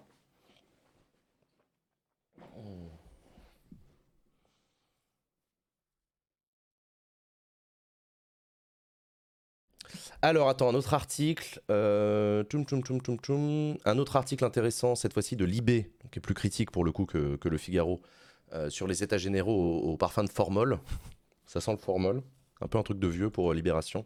On va regarder ce qu'en dit Libération de, cette, euh, de cet événement. Regardez comme ils sont beaux. Gérard Larcher, Eric Ciotti, Bruno Retailleau. Merde, j'ai pas ça. C'est qui déjà? Ah bah c'est Bellamy C'est Bellamy qui se recoiffe là Pardon, j'ai pas reconnu avec... pardon. C'est Bellamy. Non, c'est pas Elon Musk, c'est Bellamy. C'est François-Xavier Bellamy. Le patron du parti Eric a animé le 17 juin une grande messe militante censée re- relancer la production d'idées à droite, une introspection en toc et sans idées neuves qui a encore une fois témoigné de la radicalisation du parti. On va en parler de cette radicalisation. Il rêve encore en grand, même si chaque échéance électorale les rapetisse d'une année sur l'autre. Le cirque d'hiver où les républicains LR ont lancé ce samedi 17 juin à leurs états généraux une vaste entreprise de refondation doctrinale avait donc des airs de salle de meeting, avec des militants excités, drapeaux tricolores et discours enflammés. L'événement se voulait un beau moment dans ce chemin de reconstruction que LR va porter jusqu'en 2027, selon le président du parti Éric Ciotti. Aidé par une scénographie moins ringarde qu'à l'accoutumée, c'est à noter, le député des Alpes-Maritimes a donc pu remettre en scène, devant une salle comble de militants, le travail d'introspection que mène sa boutique. Pourquoi diable les acteurs ont-ils déserté l'ancienne UMP, ex-machine de guerre électorale qui mena Nicolas Sarkozy à l'Élysée? Les républicains ont mis le paquet pour tenter de répondre à cette question. Sondage commenté en direct, électeurs déçus de la droite invités à participer, table ronde, etc.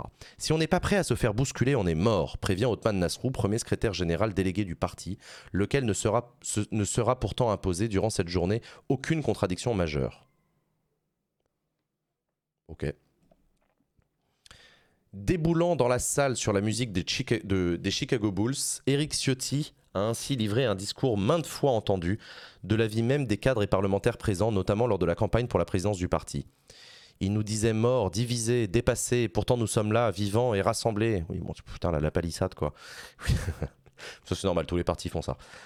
A lancé devant la foule le chef de la droite, annonçant au passage le lancement d'un think tank baptisé La France demain. Alors que l'hypothèse d'une alliance avec la droite fait turbiner la majorité, Ciotti n'a pas épargné Emmanuel Macron. Les Français ne veulent plus d'une politique un peu de gauche, un peu de droite, pour au final beaucoup d'immobilisme. Peu avant lui, le président du Sénat, Gérard Larcher, avait certifié que cette majorité relative n'est pas la nôtre. Ressassant ses classiques, insécurité, immigration, impôts, Éric Ciotti a attaqué la gauche convertie au mélanchonisme intégral et cogné sur l'extrême gauche, l'ennemi de la France et de la République. Nous ne, nous ne nous laisserons pas faire, et avec nous, il n'y aura pas de wokistan en France, a trompetté le niçois dont le discours était diffusé en direct sur la chaîne CNews. Seule trace d'une nouveauté programmatique, l'objectif de l'augmentation de notre espérance de vie. Ah, ça c'est nouveau effectivement. Bon, jusque-là, c'est rien que du classique. On est devant des militants de LR. Le président du parti, il, ressasse les classiques insécurité, immigration, les impôts, oulala, le wokistan, l'extrême gauche qui menace, l'anticommunisme. Enfin bref, jusque-là, franchement, il n'y a rien de nouveau. Très classique. L'intervention de deux sympathisants LR déçus n'aura pas non plus franchement bousculé la ligne Ciotti.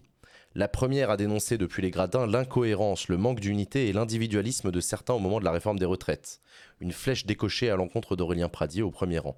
L'opposant interne d'Éric Ciotti serrait les dents. Présentée uniquement par son prénom, cette sympathisante s'appelait Claudine Le Barbier, ancienne maire de Belve. Elle a été la suppléante de Basile Fagnier, candidat battu aux, dernières législatives avant d'être recruté par Ciotti comme directeur de la fédération. oh, les républicains Ils ont été gaulés, la main dans le pot de confiture. On fait témoigner un simple électeur, une simple électrice lambda. Et puis en fait, quand on creuse un peu, on se rend compte qu'elle est rien de lambda du tout. Elle elle est membre du parti. Classique, classique shit. Classique shit. Tous les partis font ça. Chut.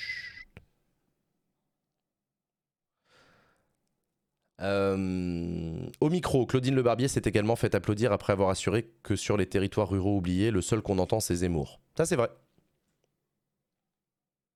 Ça, ça fait mal à LR. hein. Les territoires ruraux, euh, l'alliance des villes et des champs, la droite des villes et la droite des champs, ça a toujours été euh, la grande capacité de la droite républicaine à rassembler tous ces électeurs-là.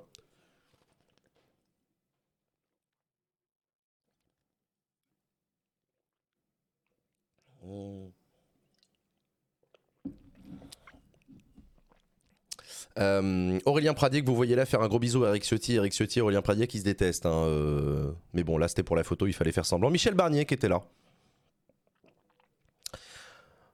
La pantomime s'est poursuivie lors d'une table ronde consacrée aux attentes des Français. Présenté comme agriculteur, sa profession, Baptiste Gatouilla était également, aux dernières législatives, le candidat de François Barouin dans la troisième circonscription de l'Aube. Putain, les, eh, les républicains essaient de faire semblant quand même. de même que Claire Gourlaouen, enseignante et candidate dans le Finistère, battue elle aussi. Bon allez, on passera. Promesse d'introspection, de tabou levé, de refondation, l'exercice fleure finalement l'autosatisfaitie destiné surtout aux militants. C'est sympa, cool, on a rempli une salle, commente une députée après coup, on va voir ce qui se passe après. Le concepteur du projet, Geoffroy Didier, a promis un tour de France de réunions thématiques, des masterclass et une réforme et une plateforme en ligne déjà active et destinée à recevoir les contributions des sympathisants. La suite, la route est longue, estime le député du Lot Aurélien Pradier, qui, comme beaucoup d'autres, a filé avant un débat à, la sauce CNews sur le wokisme entre Éric Nolot et, Mathieu Boccoté. Il y a, poursuit Pradier, un chemin pour notre famille politique, mais la condition, c'est qu'elle fasse un vrai Big Bang. Le rassemblement de ce samedi avait plutôt l'odeur de pétard mouillé. Bon, pour Libération, tout ça c'est bien gentil, mais à part s'auto-falucher, euh, ils n'ont pas dit grand-chose de nouveau, ils se sont convaincus qu'ils ont raison d'avoir raison, on est les plus bons, on est les plus forts, on est les meilleurs, et on lance un grand euh, travail de refondation et de restructuration du parti sur des idées nouvelles en vue de 2027. Bon. Ok. Dont acte, pas grand-chose à se mettre sous la dent sur le fond.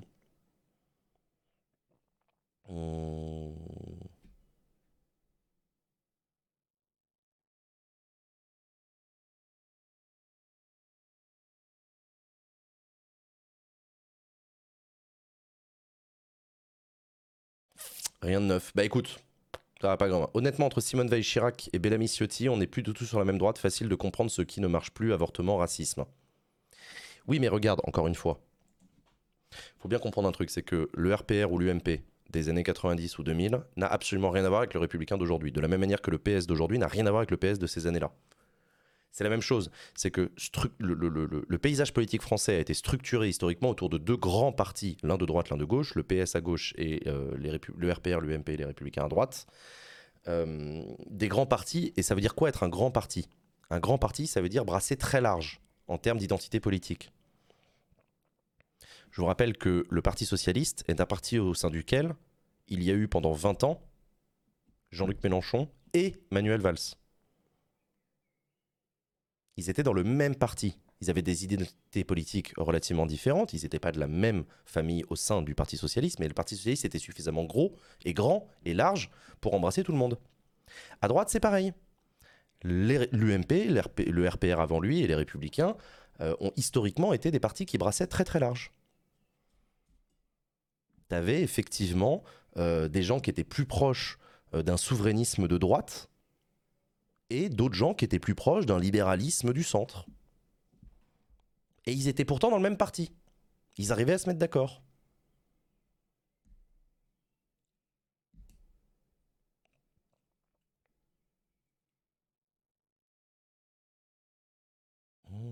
On parlait de rassembler de Gérard Collomb à Gérard Filoche à l'époque. Oui, voilà, Gérard Collomb, Gérard Filoche. Très bon exemple.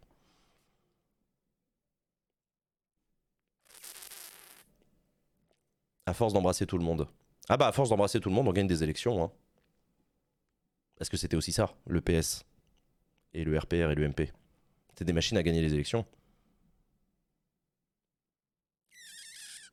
Hmm, Bachelot et Boutin. Bachelot et Boutin, très bon exemple. Le RPR, il y avait Bachelot et Boutin. Tu, peux pas faire plus opposé hein, sur, le, sur les thématiques sociétales.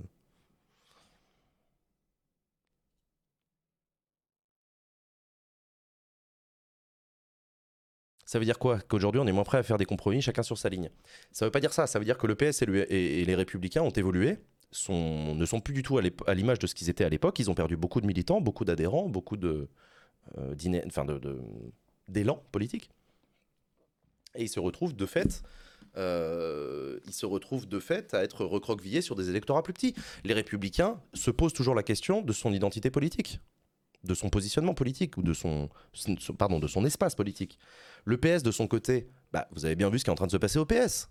Olivier Faure a accepté euh, de rentrer dans la NUPES, participe à la NUPES avec Jean-Luc Mélenchon, ce qui lui est très fortement reproché par la moitié de son parti, quand même, pas rien, et par, euh, et par Bernard Cazeneuve de l'extérieur qui euh, en, vient, en vient à créer un nouveau, un nouveau mouvement politique pour rassembler les déçus du, les déçus du macronisme de gauche.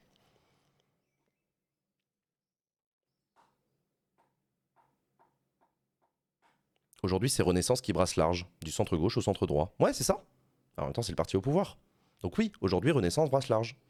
Mais grosso merdo, si tu reprends la tripolarisation du paysage politique issu des élections législatives de l'année dernière, tu as un grand bloc de gauche qui s'appelle la NUPES, dans lequel c'est en fait assez large. Dans la NUPES, tu as du mélanchoniste pur jus, et tu as du euh, Olivier Faure, en passant par un milliard de nuances d'écologistes et de, et de communistes. Tu as ensuite le pôle de la majorité présidentielle autour d'Emmanuel Macron, dans lequel tu as du Barbara Pompili, tu as du Sacha Houlier, tu as euh, des gens divers et variés, et ça va brasser jusqu'à du Gérald Darmanin ou Bruno Le Maire. Bon, bah ça brasse large. De la même manière que tu as un bloc d'extrême droite autour du Rassemblement national euh, qui va brasser euh, du facho. du facho à l'ancienne de l'OAS de l'OAS et nostalgique de l'Algérie française, tout comme, de, du, tout comme du, libéral des centres-villes euh, issu des républicains. Voilà.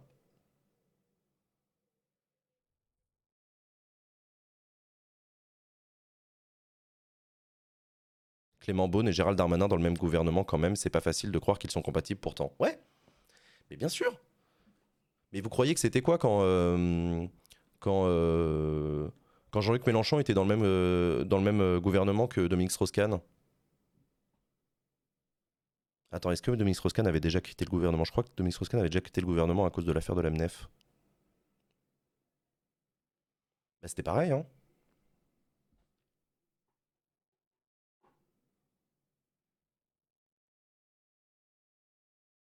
Hmm.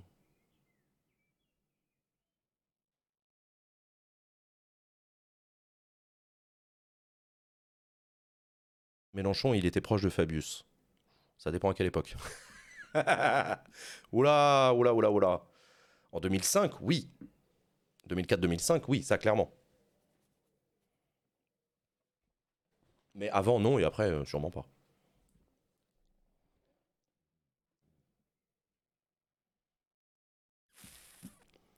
Euh,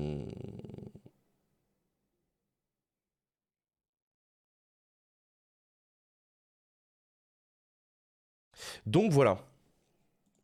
Donc voilà, euh, tac tac tac. Et j'ai un autre article, un article d'analyse euh, du Monde sur les droites européennes qui sont sous la coupe de l'extrême droite. Parce qu'en fait, le phénomène qu'on est en train de connaître en France est un phénomène que l'on constate dans d'autres pays européens. Le fait que la droite classique, la droite historique, la droite républicaine, appelez ça comme vous voulez, soit sous la coupe ou sous la menace d'une extrême droite qui marque des points au point de parfois réussir à faire des coalitions comme, en Italie par exemple, euh, c'est un truc qu'on a dans d'autres pays européens. Donc Le Monde a proposé un article, euh, a proposé un article pour essayer de, de regarder un peu de ce côté-là. Comment ça se passe ailleurs en Europe? Comment se démerdent les droites classiques face à cette montée de l'extrême droite partout en Europe? À travers l'Europe, la circulation des idées de l'extrême droite vers la sortie s'accompagne d'un nombre croissant d'accords de coalition ouvrant la voie vers le pouvoir. De l'Italie à la Suède, entre similarités et différences, revue des détails. Parce que la raison pour laquelle ça m'intéresse, c'est parce que moi, je fais partie de ceux qui s'interrogent, comme tout le monde, euh, sur l'avenir de la droite républicaine en France. Est-ce que son avenir, il est du côté euh, des coalitions euh, avec Emmanuel Macron ou avec un centre, avec un centre libéral? Ou est-ce qu'il est du côté d'un accord de gouvernement avec Marine Le Pen à la Mélanie à l'italienne? Donc ça m'intéresse de savoir comment ça se passe dans ces pays dans lesquels ils ont fini par, par trouver des accords. Alors, hop, hop, hop, hop, hop, hop, hop. Là, vous voyez le chef des démocrates suédois d'extrême droite qui est là. Euh, le Premier ministre conservateur qui est là, et la présidente des chrétiens démocrates qui est là, et le chef du Parti libéral qui est là. Donc en Suède, vous avez une coalition entre l'extrême droite, les conservateurs, les sociaux-démocrates et les libéraux. C'est dur à imaginer. Hein Ce qui était naguère un tabou politique en Europe est en passe de devenir une banalité. Les accords entre des partis de droite et d'extrême droite pour former des gouvernements ou des majorités parlementaires se multiplient. 23 ans après le choc causé par l'entrée au gouvernement du FPO de Jörg Haider en Autriche, Giorgia Meloni, chef de Fratelli d'Italia, préside le gouvernement italien. Les démocrates de Suède sont au cœur du pouvoir et du programme de celui dirigé par Ulf Kristersson. Les démocrates de Suède, c'est les fachos. Hein ceux qui ne le savent pas. Euh, c'est comme ça qu'il s'appelle, mais c'est l'extrême droite suédoise. À Helsinki, les vrais Finlandais, c'est le nom du parti, viennent de trouver un accord avec le Parti du peuple suédois de Finlande et le mouvement des chrétiens démocrates pour composer la coalition la plus à droite de l'histoire du pays depuis la Seconde Guerre mondiale. Tandis qu'en Espagne, Vox imagine déjà être indispensable au Parti populaire pour gagner après les élections législatives du 23 juillet. Il va falloir regarder euh, très précisément les élections législatives espagnoles. Ailleurs, y compris en France, sans accord formel, les idées de l'extrême droite sont reprises dans les programmes de droite de gouvernement. Au début du siècle, alors que perçaient en même temps le FPO, la Ligue du Nord en Italie euh, et l'UDC en Suisse, le discours anti-islam et xénophobe de ces populismes Attends, merde, j'ai perdu mon.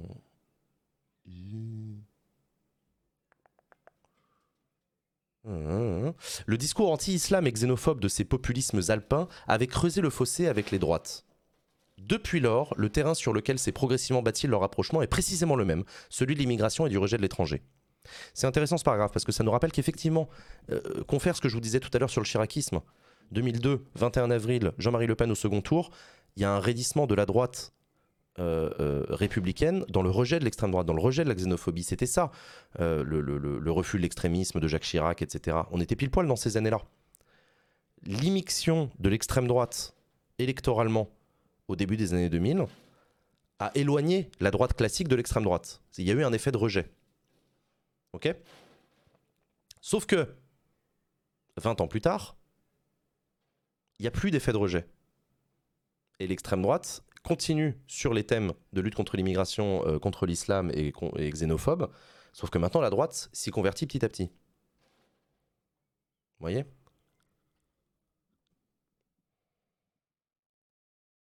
Mais désormais, dans une mesure variable selon les pays, d'autres sujets rapprochent les droites de leurs extrêmes. Des éléments de la guerre culturelle ont fait leur entrée dans la rhétorique de certains dirigeants conservateurs. Les Polonais du PiS, le Fitz le Fitch du Premier ministre hongrois Viktor Orban et Fratelli d'Italia de Giorgia Meloni ce sont ainsi, ne sont ainsi plus les seuls à dénoncer le wokisme et ses supposées traductions en matière d'égalité des droits et de défense des minorités. Ça aussi c'est intéressant. Le wokisme, qu'on a entendu vilipender euh, au cirque d'hiver à, euh, à Paris pour les républicains, c'est typiquement un nouveau sujet sur lequel droite et extrême droite se retrouvent, main dans la main. Au-delà d'un climato-scepticisme grossier, certains embrassent aussi une ligne populiste, fustigeant les effets de la transition énergétique sur le, sur le mode de vie et le pouvoir d'achat. La percée inattendue en mars du mouvement agriculteur citoyen de Caroline van der Plas devenu la première, le premier parti aux Pays-Bas en faisant campagne contre le plan de réduction de l'azote dans l'agriculture, a frappé les esprits. Ça fait penser à, en France, la lutte contre les ZFE, la lutte contre la taxe carbone, évidemment, la lutte contre les éoliennes. Intéressant. Plus ou moins avancée, cette extrême droitisation de la droite traditionnelle touche la plupart des partis conservateurs européens et s'accompagne en parallèle de tentatives de normalisation, voire de dédiabolisation, de la part des partis radicaux qui mettent une sourdine à leurs critiques envers l'Union européenne, refoulent leur penchant pour la Russie et amendent leur programme économique. Et là, on est au cœur de la stratégie de Marine Le Pen depuis dix ans. Les critiques radicales contre l'Union européenne, où il y a encore dix ans, l'extrême droite t'expliquait qu'il faut absolument sortir de l'Union européenne, il faut sortir de l'euro. On les entend plus. Marine Le Pen, euh, elle, botte en touche, euh, elle discute plus trop, etc. Ils refoulent leur penchant pour la Russie. Marine Le Pen, elle jure la vie de sa mère qu'elle a rien à voir avec Poutine, qu'elle a jamais été pro-Poutine, qu'elle a jamais été financée par Poutine.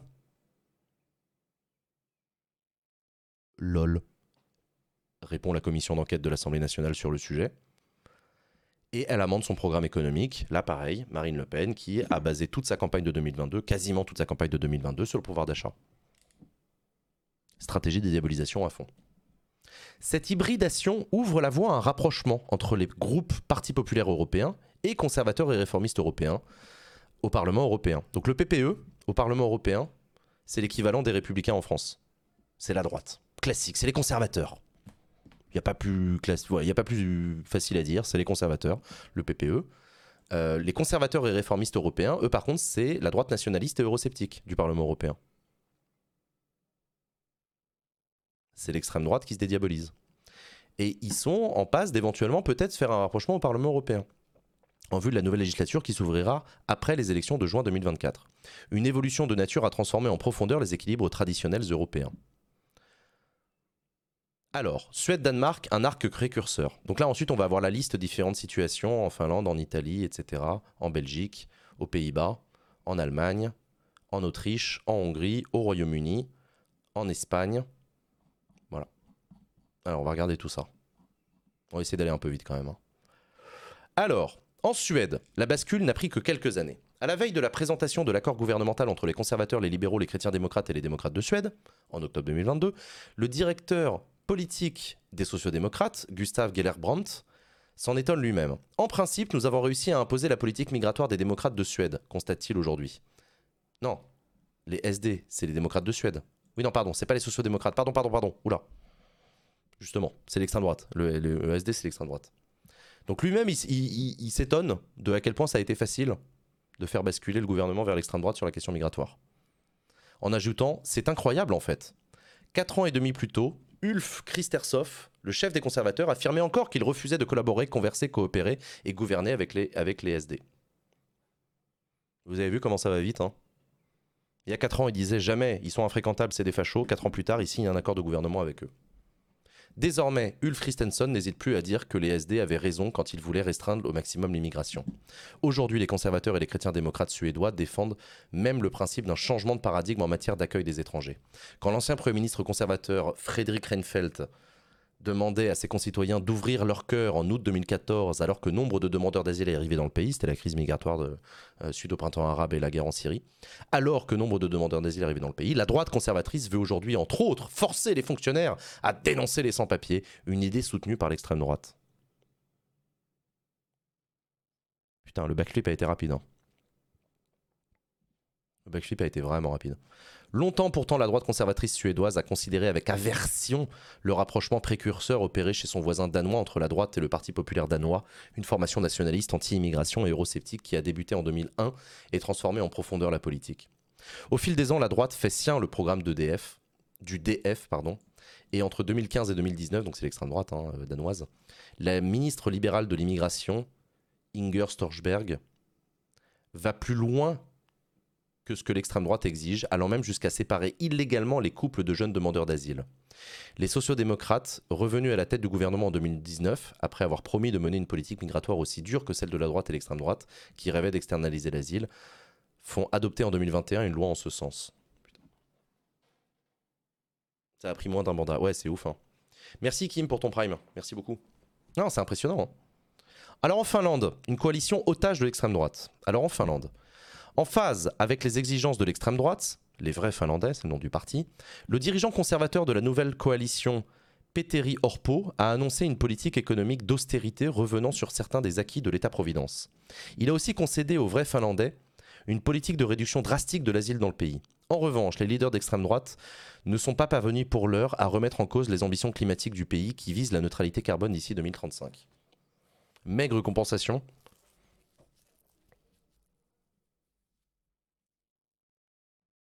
En Italie, Giorgia Meloni, on va en parler. En Italie, l'ascension vers le pouvoir de Giorgia Meloni et son parti Fratelli d'Italia, héritier du post-fascisme, est passée par un changement de discours sensible avant même la campagne des législatives de 2022. Les conséquences de la pandémie et de l'agression russe contre l'Ukraine ont ont coupé les ailes au discours populiste de la période précédente, caractérisé entre autres par un euroscepticisme à outrance et des inclinaisons pro-russes.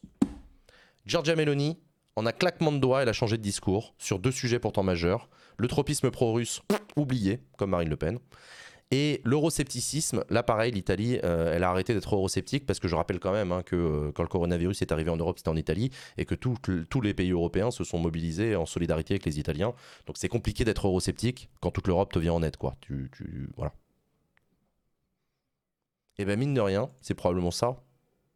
C'est probablement paradoxalement la guerre en Ukraine et le Covid qui a permis à Giorgia Meloni du coup de changer de discours, de changer de braquet et de gagner des électeurs et donc d'arriver au pouvoir investi dans ses fonctions en octobre 2022 à la tête d'une coalition de droite avec les populistes de la Ligue et Forza, Italia de, Silvio Berlusconi, la présidente du Conseil, qui fustigeait quelques années plus tôt la technocratie bruxelloise, a pris soin dès son arrivée au pouvoir de démontrer sa, capacité, sa volonté de se conformer aux règles européennes.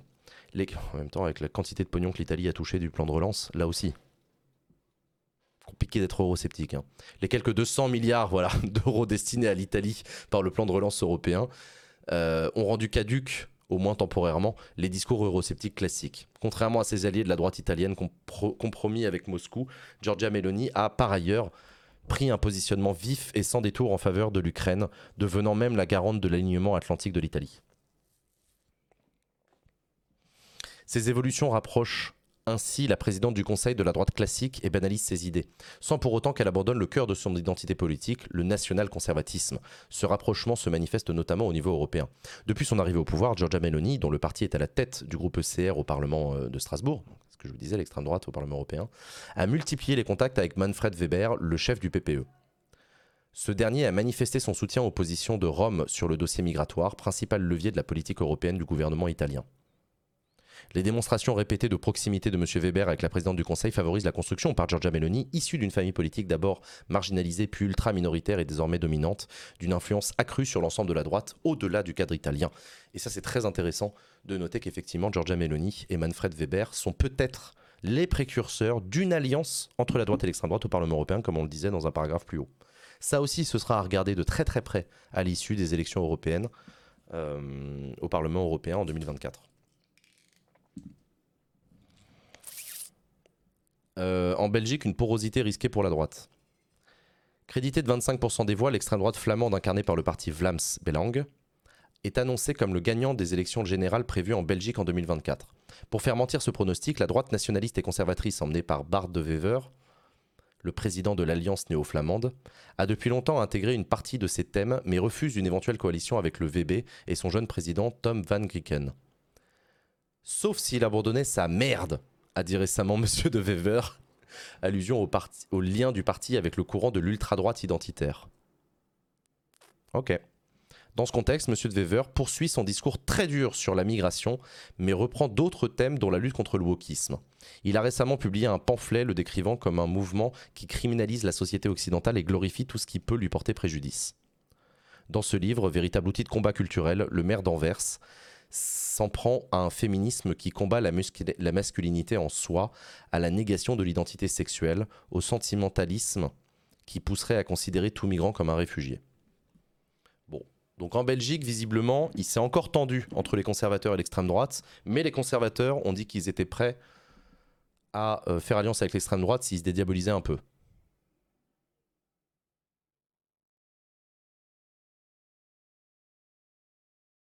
D'accord. Aux Pays-Bas, Une influence ancienne. Ça se prononce Flamme et Bart de Wever, si jamais tu veux faire plaisir aux auditeurs belges. Pardon, je fais des gros bisous aux Belges. Désolé. Merci NG pour ton prime, merci beaucoup pour ton soutien. Euh, aux Pays-Bas, comment ça se passe? L'extrême droite a prospéré aux Pays-Bas depuis l'assassinat en 2002 du dirigeant populiste et anti-immigration Pim Fortuyn. D'abord assumé par Gerd Wilders et son Parti pour la liberté, son héritage est aujourd'hui partagé avec Thierry Baudet, dont le Forum pour la démocratie est passé du souverainisme au libertarisme en soutien à la Russie, à l'antisémitisme et au complotisme. Une nouvelle formation, JA21, réputée plus modérée, est apparue en 2021. Au total, l'extrême droite dispose de 28 sièges sur 150 à la Chambre des députés. Ouais, c'est pas beaucoup. La droite, partagée entre libéraux et chrétiens démocrates, connaît une situation paradoxale. Le fractionnement de l'extrême droite l'a aidé à résister à la pression autour des thèmes de l'immigration, de l'Europe et de l'appel à une gestion plus autoritaire, mais il l'a aussi affaibli en permettant à des électeurs aux convictions extrémistes plus ou moins affirmées de se rapprocher d'un des trois partis. Ah, oui, d'accord, je comprends. Ok, ok, ok, ok. Libéraux et chrétiens démocrates avaient tenté, entre 2010 et 2012, une alliance éphémère avec M. Wilders. Alors qu'ils ont durci leur politique migratoire, ils n'ont pas eu recours à l'expérience, ils n'ont pas, eu à, renouveler l'expérience grâce au système de coalition. Mais la politologue mais le politologue, pardon, Mathis Rougine met en garde. Ce ne sont pas les électeurs qui deviennent plus radicaux, mais la politique elle-même en raison de la polarisation créée par l'extrême droite dans la réaction qu'elle entraîne de la part des formations du centre. Mhm. Merci, docteur Piot, pour ton resub. En Allemagne, le cordon sanitaire en question, tu m'étonnes. Cordon sanitaire en Allemagne, disons que c'est symbolique pour l'Europe. Les chrétiens démocrates allemands, de la CDU, excluent tout rapprochement avec le parti d'extrême droite AFD.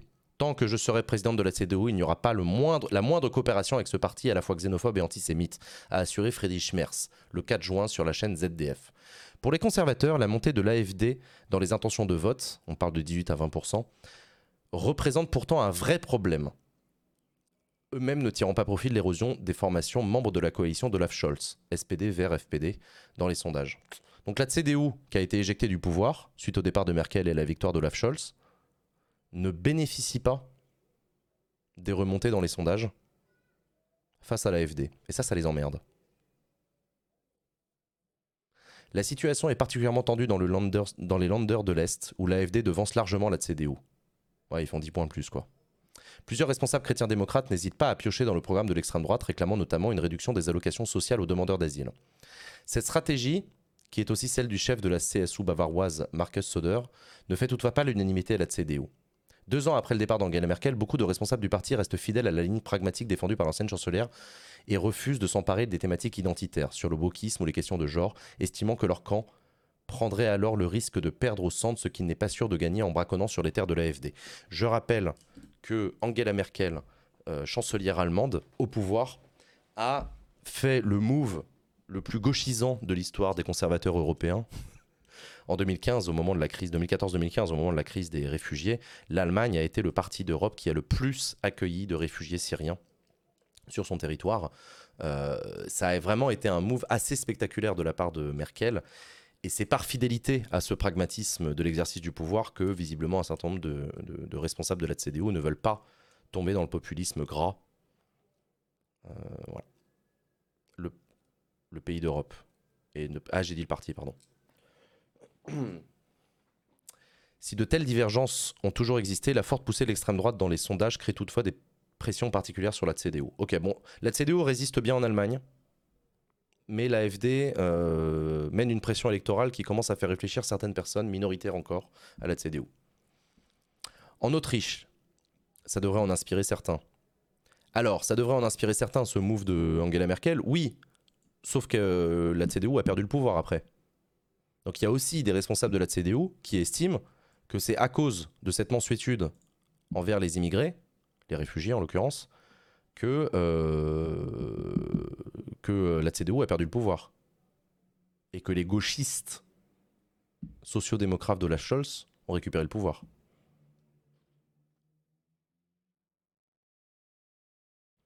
En Autriche, la ligne rouge des positions pro-russes. Ah, oui, en Autriche, oui. Attendez, faut que je boive un verre.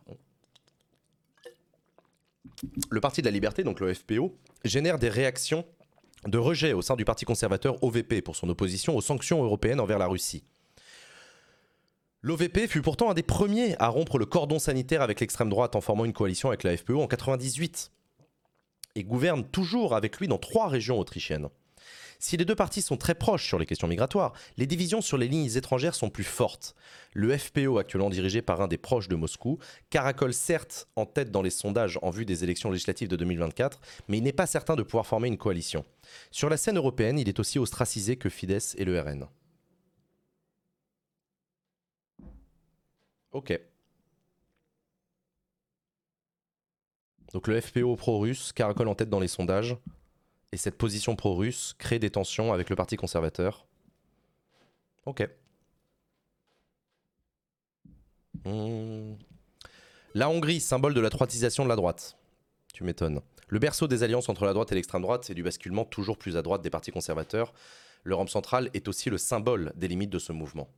En raison de ses positions ambiguës sur la Russie, le Fidesz hongrois de Viktor Orban est jugé infréquentable par beaucoup de forces de droite traditionnelles, même celles qui partagent une admiration pour la politique anti-migrant, pour sa politique anti-migrant. Là aussi, c'est intéressant de voir que le. Paradoxalement. J'en parle après. Je suis en train de réfléchir à un truc. Le Premier ministre nationaliste en poste depuis 2010 incarne la droitisation des droites. Libéral au début de sa carrière, dans la dissidence anticommuniste, il a glissé vers le conservatisme dans les années 90, avant de rejoindre un nationalisme de plus en plus radical. En 2015, la crise des migrants et sa politique de restriction du droit d'asile l'ont rendu populaire au sein des droites européennes, alors qu'il est encore membre du PPE. Mais depuis qu'il a quitté en 2021 la grande formation de la droite conservatrice, il s'est même éloigné de ses, alliés, de ses alliés du parti droit et justice polonais en refusant de rompre avec Moscou malgré la guerre. En fait, ce que ça m'inspire, c'est que, paradoxalement, avec sa guerre en Ukraine, Poutine a réussi le tour de force de s'affaiblir au sein de la droite radicale européenne, parce qu'il a perdu des alliés avec ses conneries. Qu'en tout cas, les pro-russes sont devenus infréquentables pour beaucoup de partis plus modérés, partout en Russie.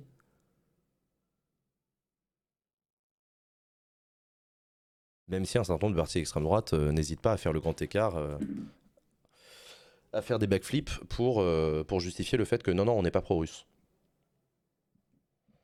Mhm. Au Royaume-Uni, une vision qui s'impose sans élus. Au Royaume-Uni, aucun parti d'extrême droite n'a jusqu'à présent réussi à approcher du pouvoir, ça c'est vrai. Pour autant, sans députés ni assises locales, les idées d'extrême droite ont largement infusé la droite.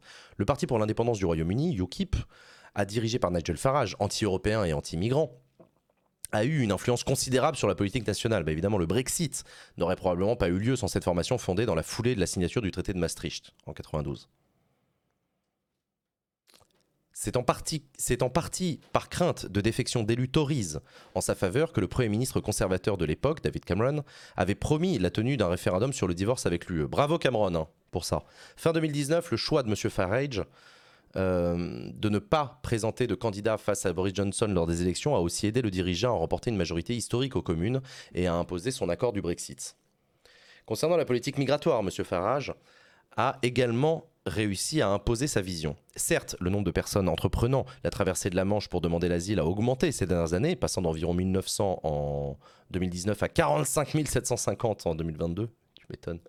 Légèrement augmenté, oui. Euh, c'est cependant bien moindre que dans d'autres pays européens. Les gouvernements Johnson, Truss et désormais Sunak continuent de promouvoir l'une des politiques migratoires les plus dures d'Europe. Pour exploiter le thème de la culture war, le Parti conservateur n'a en revanche besoin d'aucun aiguillon. Ces dernières années, les Tories alertent sur les supposées menaces à la liberté d'expression, notamment sur les campus. Ce sont surtout les questions de genre et la reconnaissance du droit des personnes transgenres qui, sont en débat.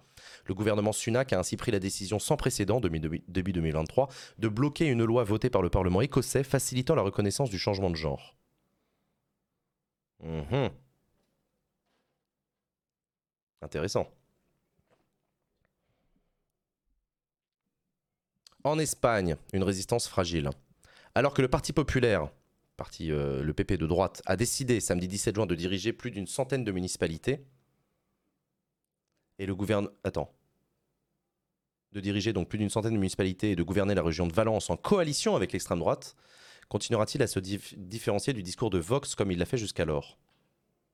Ça va devenir difficile maintenant qu'ils sont en coalition ensemble. Pour l'heure, l'influence des idées de l'extrême droite sur la droite traditionnelle espagnole est restée limitée.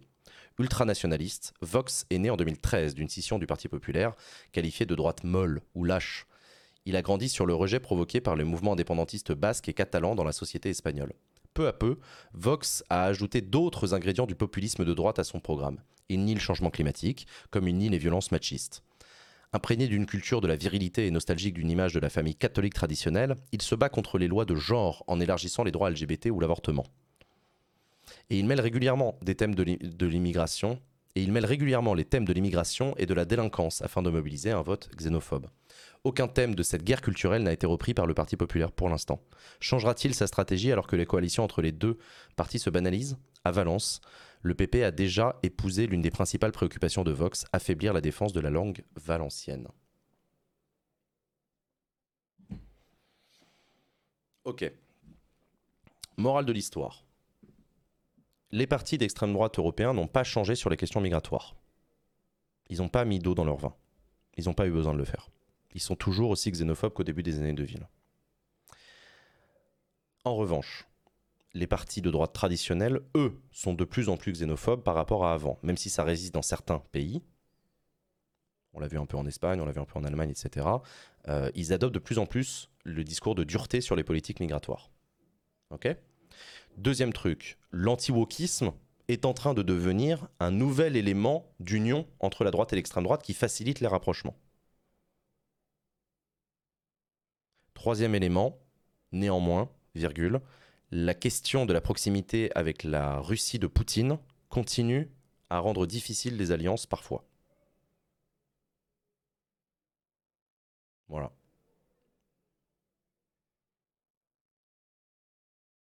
Morale de l'histoire, en France, les républicains sont effectivement sur une ligne de plus en plus proche sur les questions migratoires.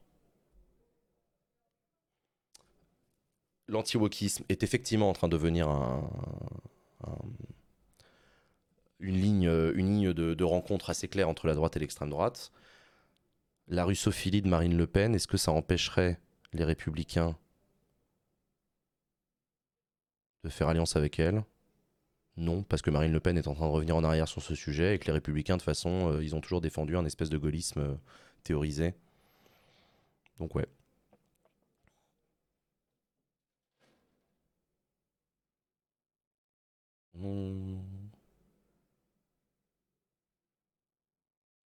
Les électeurs LR et RN sont trop différents pour une alliance.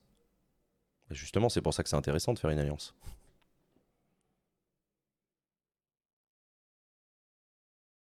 Est-ce qu'il serait pas temps d'arrêter de comparer LFI et FN Ah, t'es le seul à le faire là. Bah, bah, tu peux arrêter si tu veux. C'est pas moi qui vais t'empêcher. Mais quelle ligne économique dans une coalition marine LR Ça n'a aucun sens. Travailler plus pour gagner plus? Baisse des impôts? Responsabilité de l'État? Solidité sur le régalien? Réduction des impôts? Enfin, tu vois, il y a un moment, euh, pas si difficile que ça. Hein.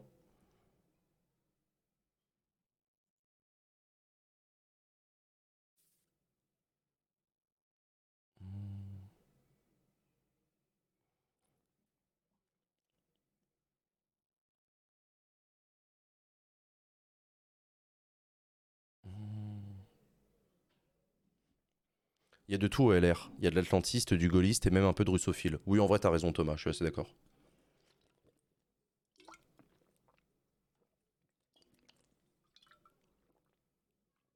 Hmm.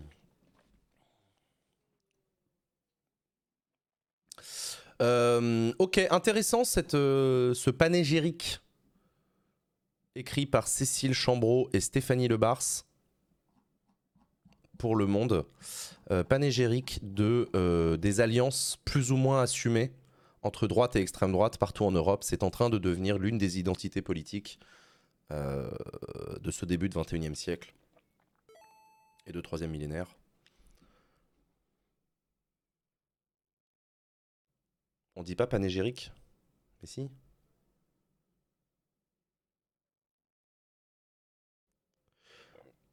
Euh,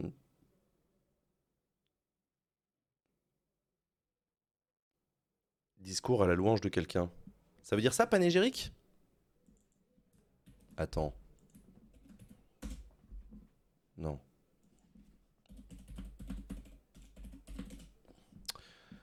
Discours à la louange de quelqu'un. Ah ouais Ah bah je viens d'apprendre un mot. On a appris un nouveau mot aujourd'hui. Non, pour moi, panégyrique, ça voulait plus ou moins dire panorama. Alors que pas du tout. Absolument pas. D'accord, d'accord, d'accord, d'accord. Panégyrique. D'ailleurs, on dit panégyrique et non pas panégyrique. Ah ouais, donc j'ai tout faux. Le streamer français a tout faux. Tout faux. Panégyrique, c'est un discours à la louange de quelqu'un. D'accord. Ok, ok, ok. Panorama qui n'a rien à voir avec carbonara. Sachez-le. Je vous le dis, hein, vous allez passer pour des cons. Euh...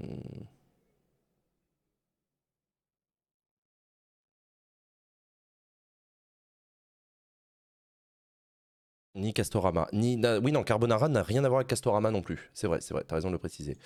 Euh, on en est où? Attends, j'ai un article sur le remaniement. Alors, le remaniement, bon, va-t-il y avoir un remaniement? Première question, va-t-il y avoir une coalition avec les Républicains?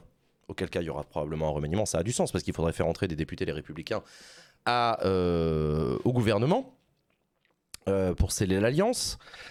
Va-t-il y avoir un remaniement? Bah, Peut-être qu'Emmanuel Macron va considérer que la méthode Borne n'est pas la bonne, qu'Elisabeth Borne n'a pas réussi à remplir la mission qu'il lui avait pourtant confiée. À savoir trouver des majorités de projets sur des réformes ambitieuses comme celle des retraites.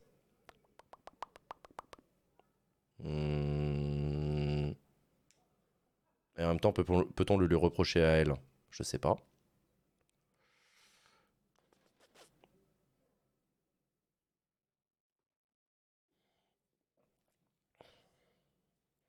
ça manque de droite en France. Et bah, tu pourras regarder le replay du stream parce qu'on a commencé par la lecture d'un article sur euh, où en est justement la droite. Hop.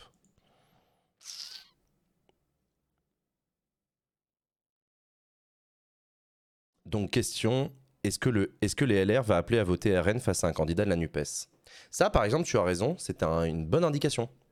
C'est une bonne indication à suivre. Y aura-t-il un appel à voter pour le Rassemblement national au second tour d'une élection législative si d'aventure un candidat RN se retrouvait face à un candidat NUPES?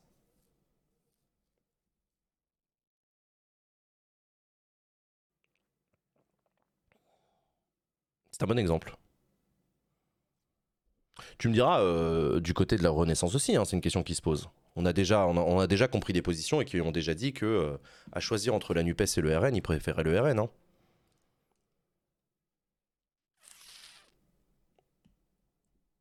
Hmm.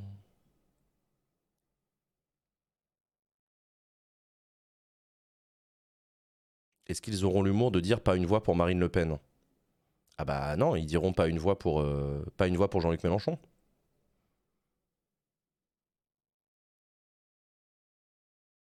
Appel à voter sans consigne, comme d'habitude. Oui, c'est la solution de facilité. Tu as raison, jusqu'à présent, le LR, il faisait ça. Hein.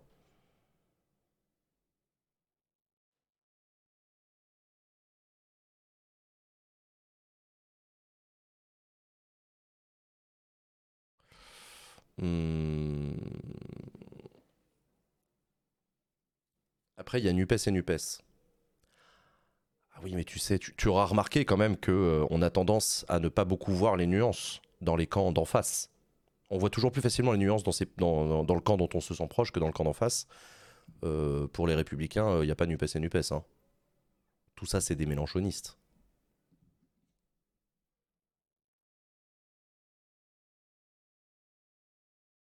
comme dirait euh, un électeur un peu basique, euh, le PS et Mélenchon, c'est la même chose. Hein. Hollande-Mélenchon, même combat. Hein. Tout ça, c'est du bolcho-socialisme, euh, socialo-communiste. Tout ça, c'est des rouges. C'est kiff-kiff, blanc-bonnet, bonnet blanc. Ils font semblant d'avoir des divergences alors qu'en fait, ils sont d'accord.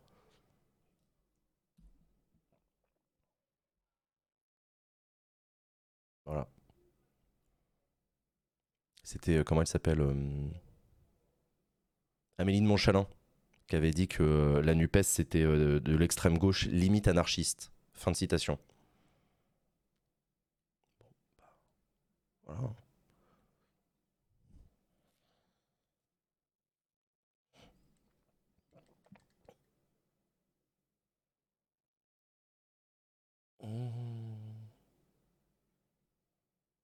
Les anards ont dû aimer. Oh, ils ont dû adorer, ouais.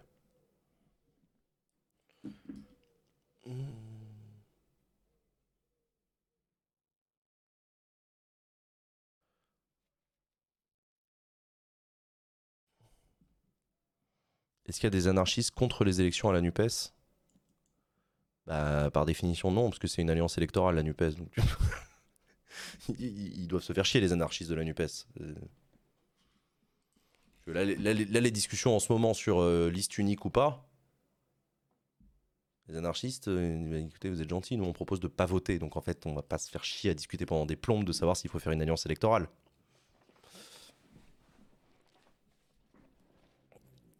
Euh, Alors.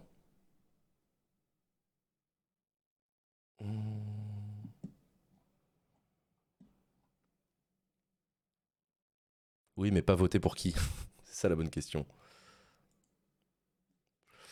Euh, alors donc, cet article sur le remaniement.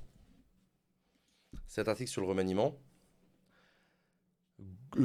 Quelles sont les options d'Emmanuel Macron? Bon, qu'est-ce qui, lui reste? C'est une question qu'on a déjà posée sur ce stream hein, plusieurs fois. Je soupçonne Libération d'avoir regardé mon stream en prenant des notes pour écrire cet article. Je rigole, ils font ce qu'ils veulent, je m'en fous. Fragilisé par la crise sociale, le chef de l'État veut relancer son second mandat et explore les pistes d'un changement de Premier ministre. S'il dispose de plusieurs, options, l'absence de nouvelles donnes politiques et le peu de personnalité à sa disposition pourraient plaider pour un maintien d'Elisabeth Borne. Putain, la pauvre Elisabeth Borne, elle deviendrait le choix par défaut, quoi. Un ministre fan de rugby résume l'artifice des 100 jours, dégainé par Emmanuel Macron en avril après la crise du 49.3 sur la réforme des retraites. Il a fait une chandelle, il a envoyé le ballon très haut et il a fait. Et il faut le récupérer avec un joli geste. Très jolie métaphore. Alors que la balle est censée atterrir le 14 juillet, l'écosystème se demande si le geste présidentiel ressemblera à un bon vieux remaniement. Les nerfs sont à vif. Jean-François Copé est aperçu dans le quartier de l'Elysée Calmons-nous, c'était pour aller chez le coiffeur. Julien de Normandie déjeune dans les parages de l'Assemblée nationale. L'ancien ministre est pisté par l'émission Quotidien pour le cuisiner sur un éventuel retour. Emmanuel Macron consulte. Nicolas Sarkozy le 6 juin, raconte l'espèce, l'Express, puis Édouard Philippe lundi, révèle le Figaro. Une phase que le président peut étirer sur des semaines avant de trancher, maintenant ainsi ses proches au supplice. Oh. Frétillement, attente, lassitude, résume un conseiller. Le président a une double difficulté. Il a du mal à choisir les hommes et les femmes. Ça, c'est vrai. Ça, c'est vrai. Et en dépit d'une grande violence intérieure, il a beaucoup de mal à couper les têtes, décrypte un député Renaissance. Certains se demandent aussi si un remaniement n'aurait pas plus d'écho dans l'opinion au retour des vacances, ou s'il ne faut pas attendre les sénatoriales, fin septembre, voire la fin de l'examen, possiblement houleux, du budget à l'automne. Les uns voient Elisabeth Borne sur le départ, les autres, plus nombreux ces derniers jours, l'imaginent rester tant que l'horizon politique est bouché. La fin d'Elisabeth Borne est dans le cerveau du président. Ce n'est pas la fin qui compte, mais dans le commencement. Mais le commencement. Il n'a pas l'idée de celui qui ouvre le chapitre suivant, croit savoir un proche d'Emmanuel Macron. Oui, je comprends bien. Je comprends bien. En fait, j'ai l'idée. C'est-à-dire qu'Emmanuel Macron, il dit la fin d'Elisabeth Borne. En fait, c'est pas mon problème. Mon problème, c'est qui commence quelque chose derrière. Quand tu tournes une page, tu penses pas à la page que tu viens de tourner, tu penses à la page que tu viens d'ouvrir. Et au demeurant, l'opinion publique pensera à ça aussi. Donc oui. Après avoir testé un transfuge des Républicains, Édouard Philippe, et un élu local de droite, Jean Castex, une techno passée par les cabinets socialistes, Elisabeth Borne, pourquoi pas un macroniste historique? Depuis quelques semaines, c'est l'hypothèse qui court, ou que Macron a lui-même lancé, croit savoir un conseiller qui y voit une, baudruche d'essai. Un ballon d'essai, ça s'appelle. Un ballon d'essai dans le jargon journalistique, c'est une hypothèse qu'on lance auprès de quelques journalistes pour qu'ils l'écrivent dans leurs articles, pour voir les commentaires qui en ressortent de l'idée, pour voir euh, tester un peu l'opinion. Qu'en pensent les gens? Le président met le nom de Julien dans l'air pour faire chier tout le monde. Julien de Normandie, hein, c'est un fidèle parmi les fidèles. Vous ne voulez pas de Julien de Normandie? Alors vous aurez X. Julien de Normandie, Richard Ferrand. À part le secrétaire général de l'Élysée, Alexis Collière, y a-t-il plus proche du chef de l'État que ces deux-là? Voilà un, an, voilà un an, le premier a voulu retourner dans le privé. Recruté par une start-up qui conseille les boîtes pour réduire leur empreinte carbone, l'ancien ministre de l'Agriculture se dit ravi de sa nouvelle vie. Sans convaincre ses interlocuteurs. Évidemment que ça le démange, il en a envie. Si le président qui adore travailler avec son premier cercle le lui demande, Julien ira, mais il soupèse alors le bénéfice-risque. Rapporte un ami qui imagine le quadra en remplaçant d'Alexis Colère, s'il quittait son poste, ou comme piste sérieuse à Matignon, à même de ressouder la majorité en rappelant le bon souvenir de 2017 et le début de l'aventure en marche. Julien de Normandie à Matignon, c'est pas la première fois qu'on en parle de cette rumeur-là. Mais c'est vrai que Julien de Normandie, il a la double, le double avantage pour Macron d'être un historique d'En Marche de 2016 et d'être adoré par Macron. Macron adore de Normandie, il aime beaucoup bosser avec lui, c'est un de ses chouchous, euh, c'est le meilleur, il est trop bien, il est super. Euh, idem pour Richard Ferrand, qui lui aussi est un très très très très proche d'Emmanuel Macron et un, vieux de la vieille. Le problème de Richard Ferrand, c'est qu'il a perdu l'élection quand même. Hein. Euh. Il n'a pas réussi à se faire élire député alors qu'il euh, qu'il présidait l'Assemblée. oh la honte, pardon. Idem pour Richard Ferrand, premier apôtre macronien conciliabule stratégique à l'Élysée, dîner avec les amis macronistes ou avec des figures de droite et de gauche, bureau exécutif de Renaissance, l'ancien président de l'Assemblée nationale, s'il a créé sa société de conseil après sa défaite aux législatives, n'est pas parti bien loin. Ferrand a une culture du Parlement et les républicains le respectent. Il tiendrait la boutique. Macron a la solution sous le nez mais il ne s'en sert pas. Vente un parlementaire LR. Avec un fidèle à Matignon, pas de risque de, concurrence ou de friture sur la ligne. Mais au-delà des accointances personnelles, amènerait-il davantage de voix que Borne à l'Assemblée? Pas sûr.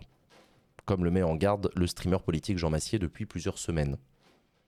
Souvent décrit comme un double de Macron sans le charisme, De Normandie n'a jamais été élu. Ferrand, lui, a été battu. Tenir ensemble les bouts de la majorité, Borne le fait déjà. Mais elle ne, fera pas plus. Ils seront des hypothèses crédibles, crédibles temporise un député Renaissance. Bon.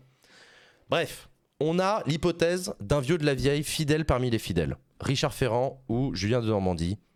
Ça a l'avantage de ne pas pouvoir concurrencer Macron pour 2027. Concurrencer Macron, vous voyez ce que je veux dire, quoi, c'est pas un Edouard Philippe. Et ça, a l'avantage euh, d'être infidèle, donc de pouvoir bosser en bonne intelligence avec Macron. Même si Elisabeth Borne n'a pas de problème de bonne intelligence avec Macron, visiblement. En revanche, ça a l'inconvénient de ne pas pouvoir faire mieux qu'Elisabeth Borne. Pourquoi est-ce qu'un macroniste, parmi les macronistes, ferait mieux qu'Elisabeth Borne? Sous-entendu, dans la capacité à aller chercher des voix de droite.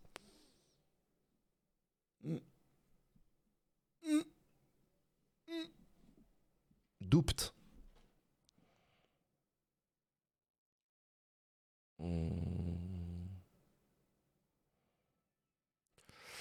Autre hypothèse, un poids lourd de droite. Bah oui, pour aller chercher des députés LR. Un an que le gouvernement s'épuise sur chaque projet de loi à compter les voix une à une pour atteindre le seuil de la majorité.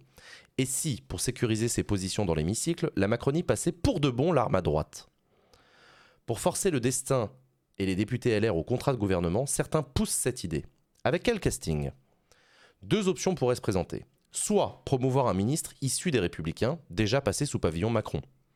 Là, on a les noms de Gérald Darmanin et de Bruno Le Maire, qui ont surgi tôt, puis celui de Sébastien Lecornu, lâché sans bienveillance par des ministres soucieux d'enfoncer un coin entre celui de la Défense et son ami de l'Intérieur.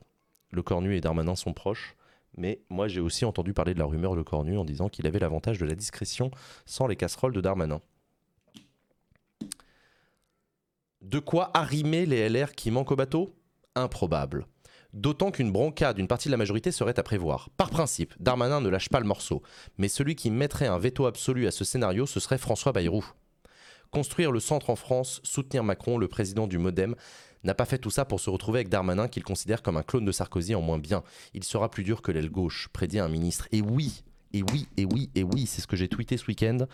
François Bayrou sera un des principaux cailloux dans la chaussure d'Emmanuel Macron, si d'aventure Emmanuel Macron se disait que c'était une bonne idée de nommer Darmanin à Matignon. François Bayrou, historiquement, est radicalement opposé à une alliance entre le centre macroniste et la droite. C'est toute l'identité politique de François Bayrou qui transpire à travers ce positionnement-là. Bayrou, c'est le centre indépendant. Bayrou, c'est le refus de l'UMP. C'est le refus de la fusion entre le RPR et l'UDF. C'est le modem. Bayrou, c'est 30 députés qui le suivent et qui, a priori, sont susceptibles d'être d'accord avec lui là-dessus. Qui s'en fout de Bayrou? Toi, tu t'en fous de Bayrou, tu fais ce que tu veux. Mais Bayrou, il a 30 députés. Donc il pèse pas rien, Bayrou.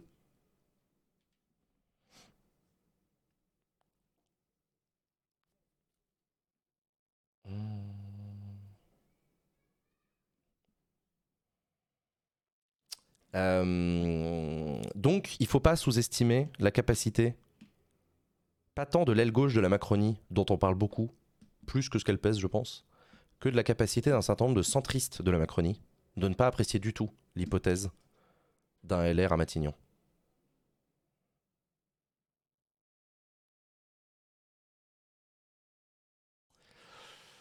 Hmm. Hmm. Quant à débaucher une pointure de LR, interrogé, le président du Sénat, Gérard Larcher, s'est amusé à repousser le projet du bout des lèvres. D'un aujourd'hui, je ne dirais pas oui. Gérard Larcher, Premier ministre, est-ce que ça a attiré tous les républicains? Ce serait difficile pour les républicains de s'opposer à un gouvernement Larcher. On va pas se mentir. Hein. Je comprends que Larcher refuse, ça a du sens. En même temps, faut reconnaître que que s'il acceptait, euh, ce serait un baiser de la mort terrible pour les républicains. C'est qui? Gérard Larcher, c'est le président du Sénat, figure euh, respectée et assez centrale du Parti Les Républicains. François Barouin a lui envoyé ses proches démentir tout intérêt. Mais François Barouin, il a dit non. Il a, déjà dit non. François Barouin, il veut pas, il veut pas. Là encore, la manœuvre est sans garantie de réussite. Quel est le LR light qui ramène une majorité absolue sans faire fuir notre aile gauche? Demande le même ministre. Le même ministre. Quel est le LR Light qui ramènera une majorité absolue sans faire fuir notre aile gauche? Bon courage pour le trouver, le LR Light. Véronique Louvagie bah, Elle n'est pas light, elle n'est pas light du tout. Sur France Info, mercredi, le président de LR, Éric Ciotti, a lui-même balayé une piste relevant de la politique fiction.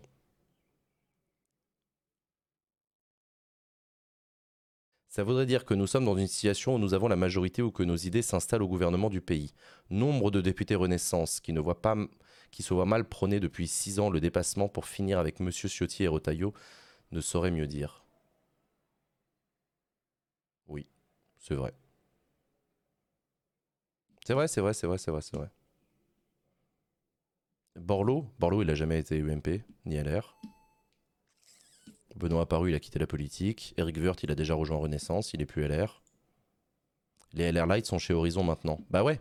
Non mais oui, c'est vrai les LR Light, ils sont chez Horizon, je suis d'accord avec toi. Ouais, t'as raison, t'as raison, t'as raison. Euh, donc, un poids lourd des Républicains, personne n'y croit. Et en plus, François Bayrou risque de faire un caca nerveux. Il est de bon ton chez les macronistes de rappeler. Alors, dernière hypothèse, la surprise du chef. Est-ce qu'Emmanuel Macron ne sortirait pas de derrière les fagots une proposition hallucinante qui ferait halluciner tout le monde? Barnier, c'est une bonne idée, tiens, Michel Barnier. Mm, mm,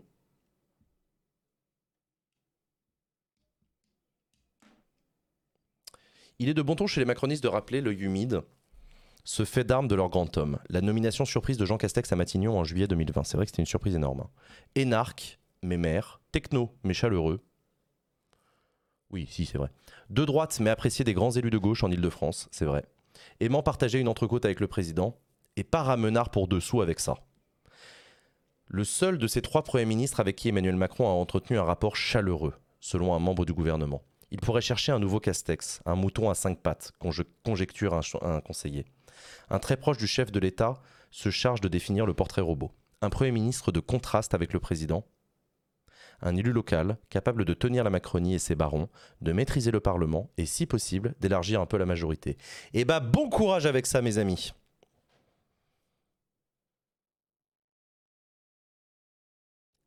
Un élu local capable de tenir la Macronie et ses barons, de maîtriser le Parlement et, si possible, d'élargir la majorité. Bref, la Macronie rêve d'une perle rare sortie du chapeau présidentiel, tout en se montrant incapable de citer le nom d'un moindre impétrant.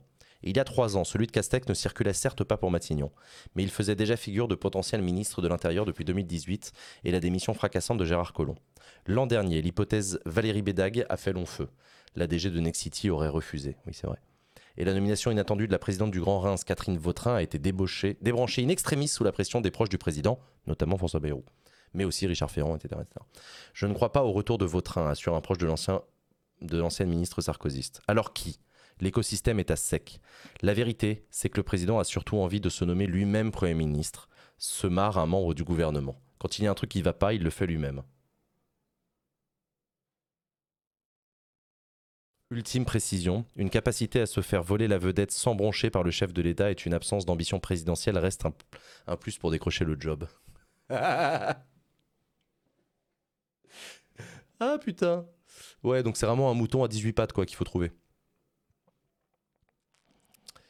Autre hypothèse, et si on gardait Elisabeth Borne? Et si Elisabeth Borne réussissait à tirer son épingle du jeu? Une fois n'est pas coutume, Emmanuel Macron a tenu en Conseil des ministres à féliciter Madame la Première ministre pour le vote de lundi à l'Assemblée nationale. Il n'en fallait pas plus pour que la cote du maintien d'Elisabeth Borne ne reparte à la hausse. Euh, je rappelle que le vote de lundi à l'Assemblée nationale, c'était la loi de programmation militaire qui a effectivement fait l'objet d'une majorité à l'Assemblée nationale. Ce pourquoi Emmanuel Macron a félicité la Première ministre. Hmm.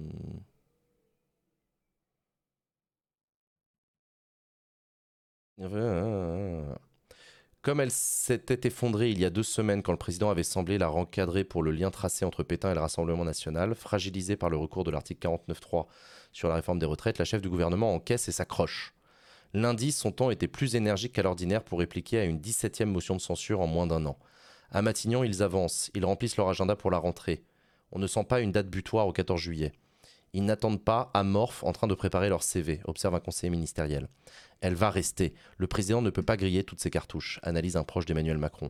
La délicate séquence budgétaire de l'automne avec ses dix recours probables au 49.3 fait pour faire avaler les lois de finances à l'Assemblée plaide en sa faveur. Ça va être massacre à la tronçonneuse tremble un conseiller de l'exécutif. Est-ce que tu changes de Premier ministre au risque de le cramer dans la séquence budgétaire ou est-ce que tu gardes Borne pour l'user jusqu'au bout? Un argument rationnel à défaut d'être glorieux. À la question qui aurait fait mieux, je ne vois pas de réponse. La défend un ministre et je suis d'accord. Je suis d'accord. Le problème d'Elisabeth Borne, c'est pas Elisabeth Borne. Le problème d'Elisabeth Borne, c'est la majorité à l'Assemblée nationale qui n'existe pas. Donc en vrai, je comprends l'argument de dire attends, changer de Premier ministre en septembre pour que le nouveau Premier ministre commence son gouvernement par une séquence budgétaire qui va être un massacre, avec une dizaine de 49-3 d'affilée.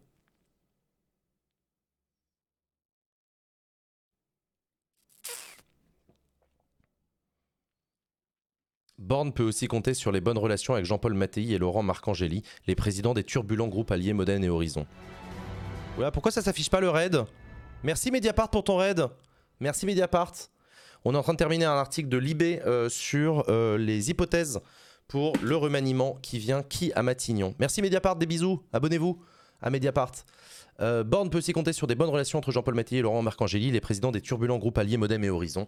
Je serai le président, je garderai Elisabeth Borne jusqu'en 2024, près d'un dirigeant, d'un dirigeant d'Horizon. En la maintenant, Emmanuel Macron devrait choisir entre la laisser remanier son équipe, ce qu'elle a plusieurs fois demandé, en vain, ou la contraindre à chaoter jusqu'à l'usure complète de son gouvernement actuel on est déjà dans une ambiance de fin de règne, conclut un conseiller. Donc, les hypothèses pour Matignon en cas de remaniement au cours de l'été sont un fidèle de la Macronie historique. Un de Normandie, un Le Cornu, euh, pas un Le Cornu, pardon, un de Normandie, un euh, Ferrand. Problème, c'est pas avec ça que chercher des voix de droite. Euh, autre hypothèse, aller, aller chercher euh, à mettre quelqu'un qui était à droite et qui a déjà rejoint Renaissance, donc un Darmanin ou un Le Maire euh, ou un Le Cornu. c'est pas comme ça que tu vas réussir à, aller chercher des voix de droite parce que les, parce que les gens de droite ils les détestent. Mais tu vas en plus te fâcher avec Bayrou. Troisième hypothèse, aller chercher, débaucher une figure à droite suffisamment consensuelle pour éviter le départ d'une partie de la gauche de la Macronie Et euh, de Bayrou, qui voit d'un très très mauvais œil l'idée de, euh, finir en eau de boudin euh, son centre indépendant sous l'escarcelle de la droite, ce qu'il a toujours refusé de faire depuis 20 ans. Quatrième hypothèse, garder Elisabeth Borne, faute de mieux.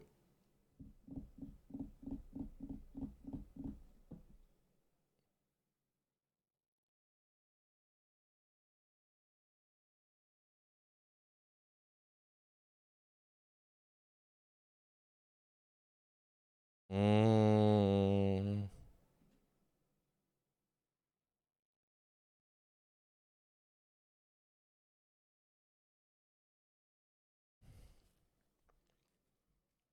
Un Premier ministre issu de la société civile. Le problème, c'est que non, tu peux pas faire un Premier ministre issu de la société civile. Un Premier ministre issu de la société civile, tu peux le faire en début de quinquennat quand tu bénéficies d'une majorité à l'Assemblée nationale d'une part et d'un élan de, de, réforme.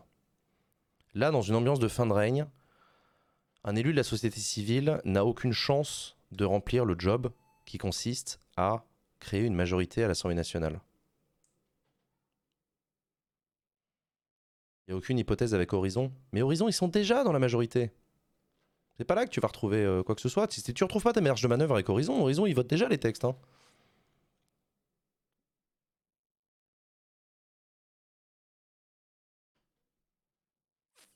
Sorti Bayrou pour prendre les LR, c'est bien puisqu'ils ont plus de députés que lui.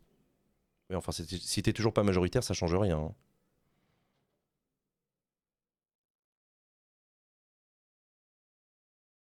C'est quoi la société civile?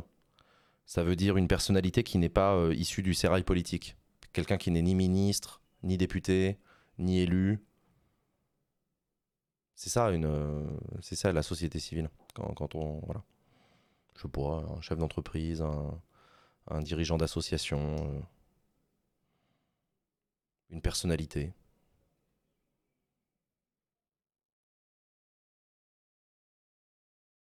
Hmm. Genre Papendiaï, ouais, genre Papendiaï par exemple. Voilà. Papendiaï, un chercheur.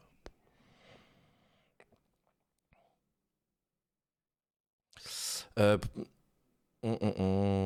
Jean Massier, Premier ministre. Avec quelle majorité?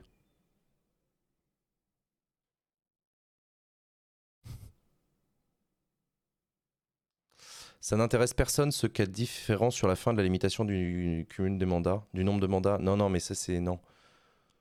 Il s'est repris derrière en disant que c'était de la merde et donc voilà, non, ça n'a aucun intérêt. La petite phrase, c'est pas très intéressant.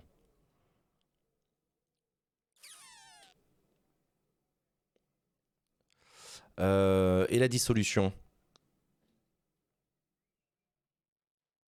Est-ce que la dissolution réglait Est-ce qu'une dissolution réglerait quelques problèmes que ce soit?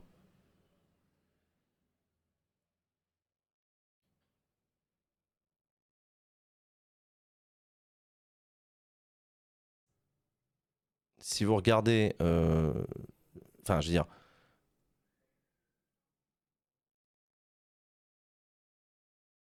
si la, gauche, si la gauche gagne, oui. Ah, parce qu'elle est prête à gagner la gauche là?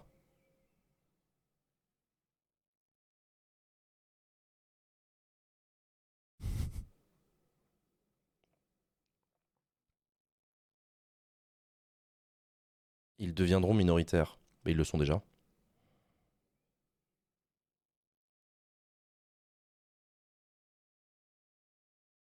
Beaucoup moins de députés Renaissance en tout cas.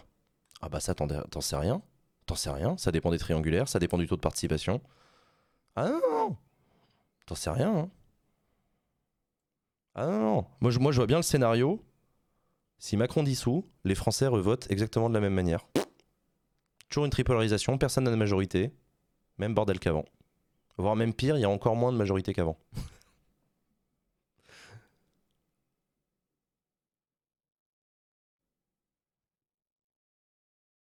Le RN serait sûrement le grand gagnant. Oui, mais le grand gagnant, euh, pas au point d'avoir une majorité absolue. Donc en fait, tu solutionnes pas le problème. hein. Oui, c'est sûr qu'il y aurait. Enfin, c'est sûr, j'en. Oui, il y aurait probablement plus de députés Rassemblement National.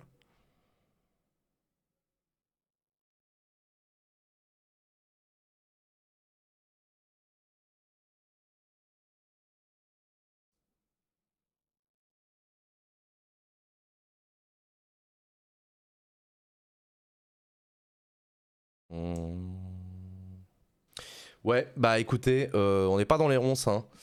Euh, on n'aura pas de majorité demain matin. Ça, c'est sûr. Du coup, il n'y a pas de solution. Bah non. Continuer. C'est ce que semble indiquer Eric Ciotti, euh, si on en croit les déclarations de samedi dernier. Hein. Continuer euh, bon an mal an comme ça. C'est-à-dire, euh, le gouvernement n'a pas de majorité, mais ça c'est son problème. S'il propose des, des réformes trop ambitieuses, trop macronistes, bah, il n'aura pas de majorité. Donc soit il utilise le 49.3, mais c'est très impopulaire. Soit... euh, Voilà quoi. Et, euh, et il trouvera des majorités au coup par coup. Voilà quoi.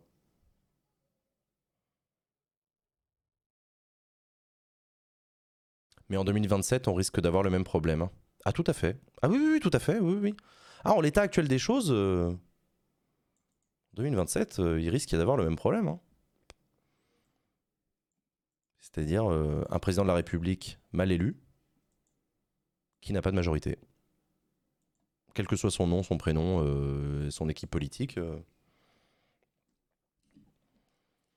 Imaginez Marine Le Pen, présidente de la République, mais qui n'a pas de majorité. Imaginez, euh, je sais pas moi, François Ruffin, président de la République, mais il n'a pas de majorité.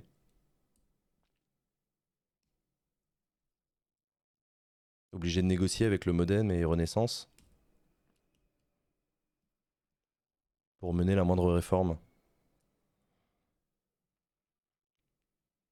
Ah, je peux vous dire que l'avenir en commun, vous allez vous le foutre au cul. Hein. Ça sera pas appliqué. Hein.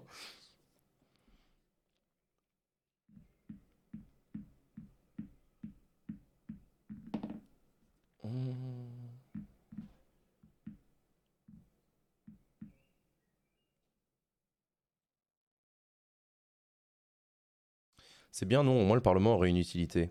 Ah ça, j'en sais rien, ça, je connais pas la méthode de gouvernement de François Ruffin. Pas si je sais pas si François Ruffin ira chercher des coalitions texte par texte, s'il fera des compromis, ou s'il utilisera le 49.3.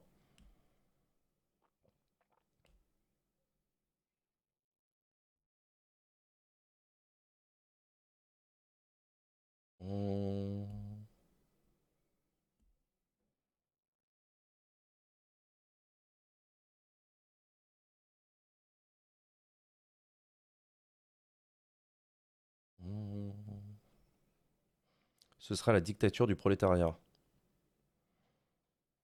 Bah, sans majorité au Parlement, tu vas dictater que dalle. Pourquoi Ruffin? Bon, Je sais pas, j'ai dit Ruffin comme j'aurais pu dire Jean-Luc. hein.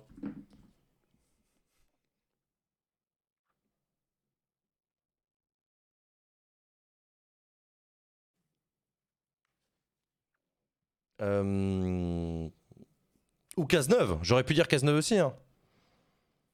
Oh, je veux fâcher personne. hein.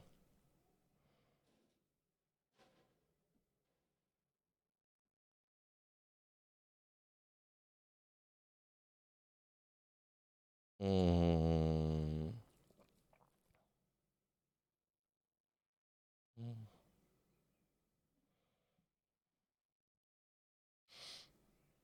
Soyons sérieux. Ah bah, tu peux voter euh, Cazeneuve si tu veux être sérieux, il n'y a pas de problème. T'as le droit, hein, y a pas de problème, tu peux, tu peux le soutenir. Euh, donc bon, bah, donc bon, bah voilà, tout ça ne, tout ça ne sortira pas euh, des ronces. Euh, hop, on jette un coup d'œil à la prog cette semaine, chers amis. La revue, la revue d'actu politique, c'était ce soir. Demain, on se retrouve à 14h pour les QAG. Mercredi à 15h, on fait la FAQ politique. Jeudi, Backseat. Avant-dernière émission Backseat, merci pour votre participation au financement de Backseat. Merci pour vos dons. Merci. N'hésitez pas à participer. Il reste que deux semaines pour participer à Backseat. Donc euh, allez-y.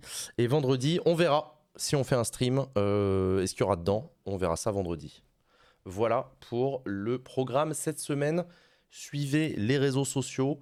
Euh, on va faire un raid. Qui, qui qu'on va raid euh,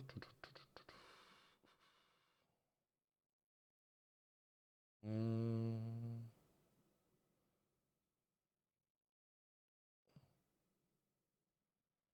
Trivia qui joue à PUBG. Hmm. TPK qui joue à Street 6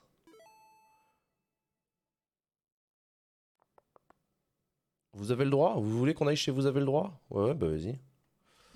On va chez Vous avez le droit, chaîne de vulgarisation juridique. Merci à toutes et à tous d'avoir été là. Je vous fais des bisous. On se retrouve demain à 14h pour la séance des questions d'actualité au gouvernement. Euh, merci pour vos subs et vos resubs. Merci pour vos dons. Merci à tous d'avoir été là. Non, vraiment, c'était cool. et, euh, et participer au financement de Backseat. Il reste plus que deux semaines. Si vous n'avez pas encore participé au financement de Backseat, ne passez pas à côté. Appartenez-vous aussi au club. Allez, des bisous. Bonne soirée à tous. Ciao, bye.